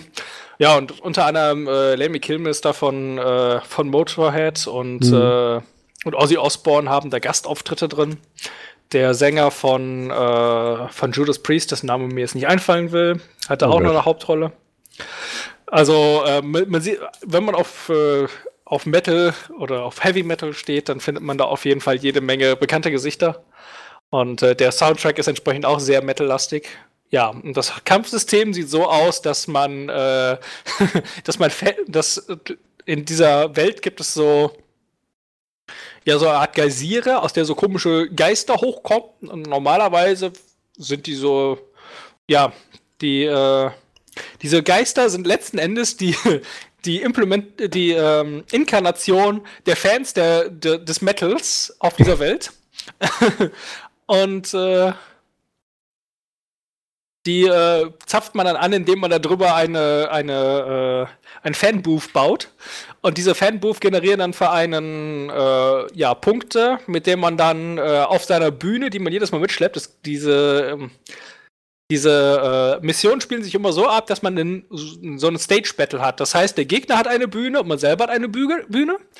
Und dann hat man zum Anfang immer mindestens eine, einen Merch-Stand der einem dann die äh, quasi die Credits generiert. Und dafür kann man dann äh, halt ähm, Einheiten kaufen und aufs Feld schicken und den dann kontrollieren. Und das Ziel ist im Prinzip, alle ähm, erst alle Fanbooths zu übernehmen, alle Merchstände zu errichten und äh, selber zu übernehmen. Der Gegner errichtet halt auch welche, um Punkte zu erringen und dann halt die gegnerische Bühne am Ende zu erobern und dann hat man das hat man halt die Mission gewonnen. Finde ich ein relativ interessantes äh, Kampfsystem, weil man, man kann halt die ganze Zeit selber eingreifen. Das heißt, man kann selber sagen, okay, äh, mein, einen Teil meiner Truppen schicke ich jetzt dahin, nach links und den anderen nach rechts, einen Standplatt machen und ich gehe jetzt selber und mache noch in der Mitte den Standplatt. Und kann dann halt im Prinzip wieder das äh, Kampfsystem, das außerhalb der Mission wäre, halt auch wieder innerhalb der, Miss, äh, Inhalt der Mission benutzen und dann Gegner platt machen. Immer sehr praktisch, wenn man gerade äh, Gefahr läuft, dass die eigene Bühne überrannt wird von Feinden. Dann spielt man einmal Bring It On Home und dann kommt der Zeppelin und dann sind sie alle platt. von daher, ich finde dieses Spiel genial und halt die, diese Solos sind halt auch wirklich so, dass du ja, so, wirklich so im Guitar Hero Style, einmal auf, de, auf deinem äh, auf deinem Gamepad äh, die äh, XY AB Tasten oder wie sie auch gerade heißen, je nach Gamepad, äh, im richtigen Moment drückst, damit äh, halt der richtige Ton ausgelöst wird und wenn du halt mehr als zwei oder so verkackst, dann dann wird es halt nichts und dann darfst du neu ran. Also, und es ist halt wirklich sehr, sehr viel, ähm, ja, ich sag mal, Metal-Kultur eingeflossen und so. okay, ich stopp dich, ich stopp dich direkt an dieser Stelle jetzt mal. Ja, ich war jetzt auch fertig. Ist, ja, super. das macht mich gerade ein bisschen fertig. Ich glaube, das ist das längste MFG, was wir je gemacht haben. Auch ja, gut, wir müssen zwei Stunden füllen. Ach, ach, das war der Ansatz. Ich dachte, vielleicht machen wir dann einen halbfertig, aber wir sind jetzt schon bei einer Stunde 48 oder wahrscheinlich ein bisschen mehr. Ja, passt aber doch. gut. Ja, gut, unter dem Ansatz. Wir haben gesagt, wir machen nicht länger als zwei Stunden. Das kriegen wir gerade hin, weil dann mache ich jetzt noch meine paar Punkte. Das dauert nicht mehr lange. Wir hatten ähm, Beschwerden, es wäre das letzte Mal zu kurz gewesen. Das stimmt wohl. Ich bin mir nur nicht ganz sicher, ob wir das so gemeint haben. Aber ich merke schon, wir müssen das beim nächsten Mal dann, wenn wir unser Hauptthema dann äh, die ganze Folge drüber über machen, ähm, müssen wir uns ein paar Punkte zurechtlegen. Aber ähm, gut. Am besten machen wir beim nächsten Mal direkt Hauptthema, damit wir so in zwei Stunden schaffen. Ich glaube es tatsächlich auch. Aber wir gucken mal. Ich bin ja, ich, ich bin ja recht offen, wo sich das hin entwickelt. Wir können ja mal gucken. Dafür sind die Folgen ja auch da. Ist ja eine Entwicklung. So, dann mache ich mal weiter mit meinen MFGs. Ähm, also von NCIS, also Navy CIS, gibt es jetzt auch dann die Staffel 15. Die ist noch nicht ins Deutsche übersetzt, aber auf den äh, natürlich legalen Seiten deines Vertrauens ähm, gibt es die schon in Englisch. Macht das Sinn? Nein. Ähm, Jedenfalls, da kann man sich dann die Staffel. Du hast auch schon Raubkopie hier gerade angebracht. Ist egal. Ähm, Was? Staffel, nein, niemals. Nein, nein, nein, nein. Niemand hat die Absicht, einen Snap zu bauen. Ähm, ja, ich habe die Absicht, einen Snap zu bauen, mit dem man Sachen ohne Kopierschutz benutzen kann. Das, das andere wäre mir zu risikoreich. Ja, genau, natürlich. NCIS Staffel 15 habe ich jetzt angefangen, da haben wir angefangen, ähm, ich, ich bin tatsächlich überrascht, wie viel Story man immer noch aus diesen, aus diesen festgesetzten Charakteren und aus diesem Setting rausholen kann, dass die tatsächlich schon in Staffel 15 immer noch unterhaltsam und spannend sind. Aber das schaffen sie ganz gut. Ähm, dann habe ich wenig überraschend Gotham die Staffel 4 weitergeschaut. Da kam nochmal, glaube ich, dann eine Folge seit der letzten Aufnahme. Ähm, da ist es ganz interessant, es entwickelt sich gerade in eine Richtung, dass jetzt nicht mehr in jeder Folge zum Beispiel Bruce Wayne dann zu sehen ist, dann als, als äh, Akteur, beziehungsweise ähm, als Storystrang, äh, Storystrang so rum, ähm, sondern dass sie dann jetzt auch tatsächlich tatsächlich dann ein paar so Nebenstränge für die Story von, von anderen Charakteren jetzt mit eingebaut haben, auf die sie sich dann auch mal eine ganze Folge beziehen. Das, das nimmt gerade ganz interessante Richtungen. Ich glaube, da teilen sie sich aktuell ein bisschen mehr auf. Ähm, dann, was, was wir gestern erst gesehen haben, war Geostorm oder Geostorm. Ähm, das, das will ich jetzt gar nicht so weit beschreiben, ähm, beziehungsweise das, das kann man am ehesten tatsächlich, ich habe lange keinen Film mehr gesehen, der mich so sehr an 2012, also und Weltuntergangsszenario erinnert hat. Ähm, der passt da sehr, der, der fügt da sehr gut an, ähm, ist tatsächlich aber auch recht unterhaltsam und spannend gemacht. Und da wird tatsächlich aber auch dann in so einer, da, ist dann unter anderem eine, eine, ähm, eine, eine Weltraumcrew mit dabei äh, ein paar Szenen und da wird dann auch eine Deutsche porträtiert, die mit dabei ist und die hat natürlich den urdeutschen Namen Ute Fassbinder weil so macht man anscheinend amerikanische Struktur. Also ich finde das immer noch schön, dass, dass die dann immer Ute Wolfgang oder was auch immer heißen, wenn es amerikanische Produktionen sind. Das, das fand ich sehr unterhaltsam, deswegen blieb mir das gerade noch in Erinnerung. Da heißt dann eben die Deutsche, die da porträtiert wird, Ute Fassbinder. Ähm, dann, was wir gerade noch gucken, das ist gerade noch auf Pause, das gibt's bei, gibt's bei Amazon, ist, ist der Film American Assassin. Ähm, das ist, ich, ich weiß nicht, ich will den gar nicht so lange beschreiben. Jedenfalls, da ist dann auch zum ersten Mal äh, Dylan O'Brien, den kan konnte man bisher aus den Stalk Trials, also aus dem, äh, ähm, äh, oh Gott, wie hießen die denn auf Deutsch? Äh, Labyrinth? Nee, wie hießen die? Ähm, ich muss das gerade mal ganz kurz googeln. Dodge Trials, Dodge Trials, ähm, Maze Runner, genau, aus dem Maze Runner-Film kannte man da zum Beispiel ähm, so Dylan, äh, äh, Dylan O'Brien, Thomas Brody Sangster und solche Sachen. Ähm, da sieht man jetzt zum ersten Mal tatsächlich Dylan O'Brien in einer Erwachsenenrolle, also wo auch tatsächlich einen Erwachsenen spielt. Das, das ist recht am, äh, was heißt jetzt nicht amüsant, ich finde, er macht das tatsächlich sehr gut und ich fühle mich da sehr gut unterhaltsam, den, äh, unterhalten, den gucken wir heute Abend noch zu Ende. Äh, wahrscheinlich, wenn ich die Folge fertig geschnitten habe und meinen Artikel geschrieben habe. Ich muss noch zwei schreiben heute, das wird nix. Naja, ähm, dann habe ich als, als Musiktipp, ähm, habe ich dieses Mal die Band Youth in Revolt. Ähm, die machen so, ach Gott, wie soll man das beschreiben? Die machen so sowas in Richtung Hardcore bzw. Post-Hardcore Rock und, und so ein bisschen was mit Metal. Ähm, haben auch ein paar, machen auch ein paar Covers, die kann man sich auf, auf Spotify mal anhören. Ähm, Finde ich sehr gut. Ist aktuell meine Lieblingsband, die ich immer auf dem Weg zur Arbeit höre, wenn gar kein Podcast da ist. Ähm, kann ich in dem Fall dann nur empfehlen. Ähm, dann wäre es das tatsächlich schon mit meinen MFGs. Ähm, ich habe mich mal ein bisschen kürzer gehalten. Ich weiß nicht, ob man das gemerkt hat. Ähm, du willst doch nur für mich kompensieren. Eventuell. ich hätte noch sieben Minuten. Die krieg ich gefühlt. Nein. Wir haben auch dann, zwei Punkte oder so. Ja, ja, WTF der Woche habe ich dieses Mal keins gefunden und wir denken uns jetzt auch nicht spontan eins aus, weil sonst kommen wir über die zwei Stunden. Aber jetzt zum, jetzt zum Ende hin nochmal gerne den Aufruf, dass ihr ganz, ganz Feedback hinterlassen könnt. Entweder direkt unter der Folge auf nerdzoom.de in den Kommentaren oder ähm, per E-Mail an podcast.nerdzoom.de oder ihr könnt auch in unsere Telegram-Gruppe reinkommen. Äh, da findet ihr alle Infos unter www.nerdzoom.de slash telegram, wie ihr da reinkommt und ähm, da hatte Andrea vorhin auch schon mal angesprochen, eskalieren wir recht häufiger und, und verwickeln uns da in irgendwie stundenlange Gespräche. ähm, Ist ja. halt interessanter als Uni. Ja, das hätte ich jetzt so nicht. Doch, hätte ich genauso gesagt. ähm, Eben.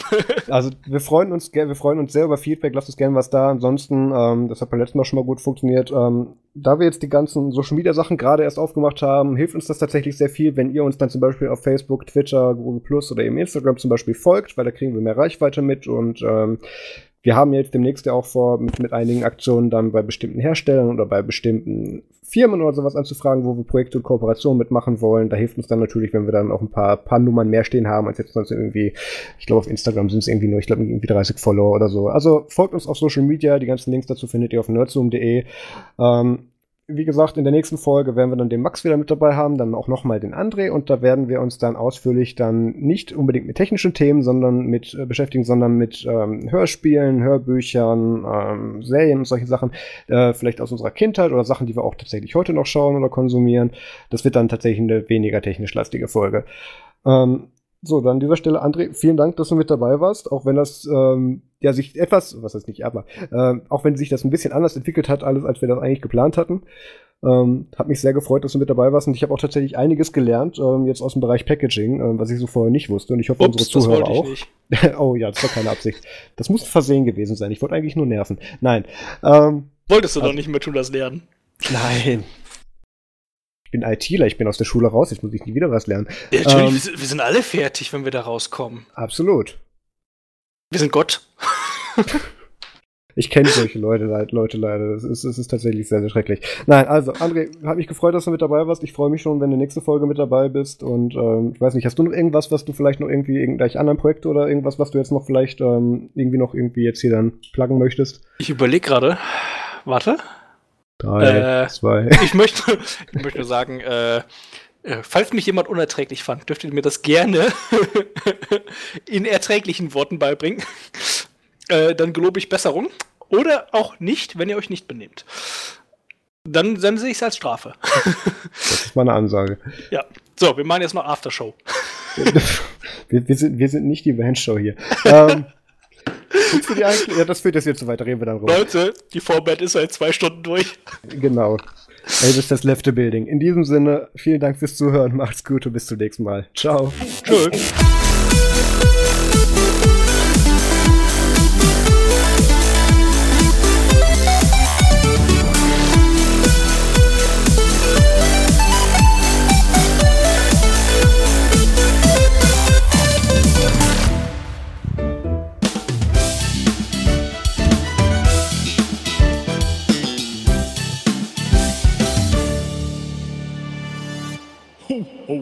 Oh, oh my.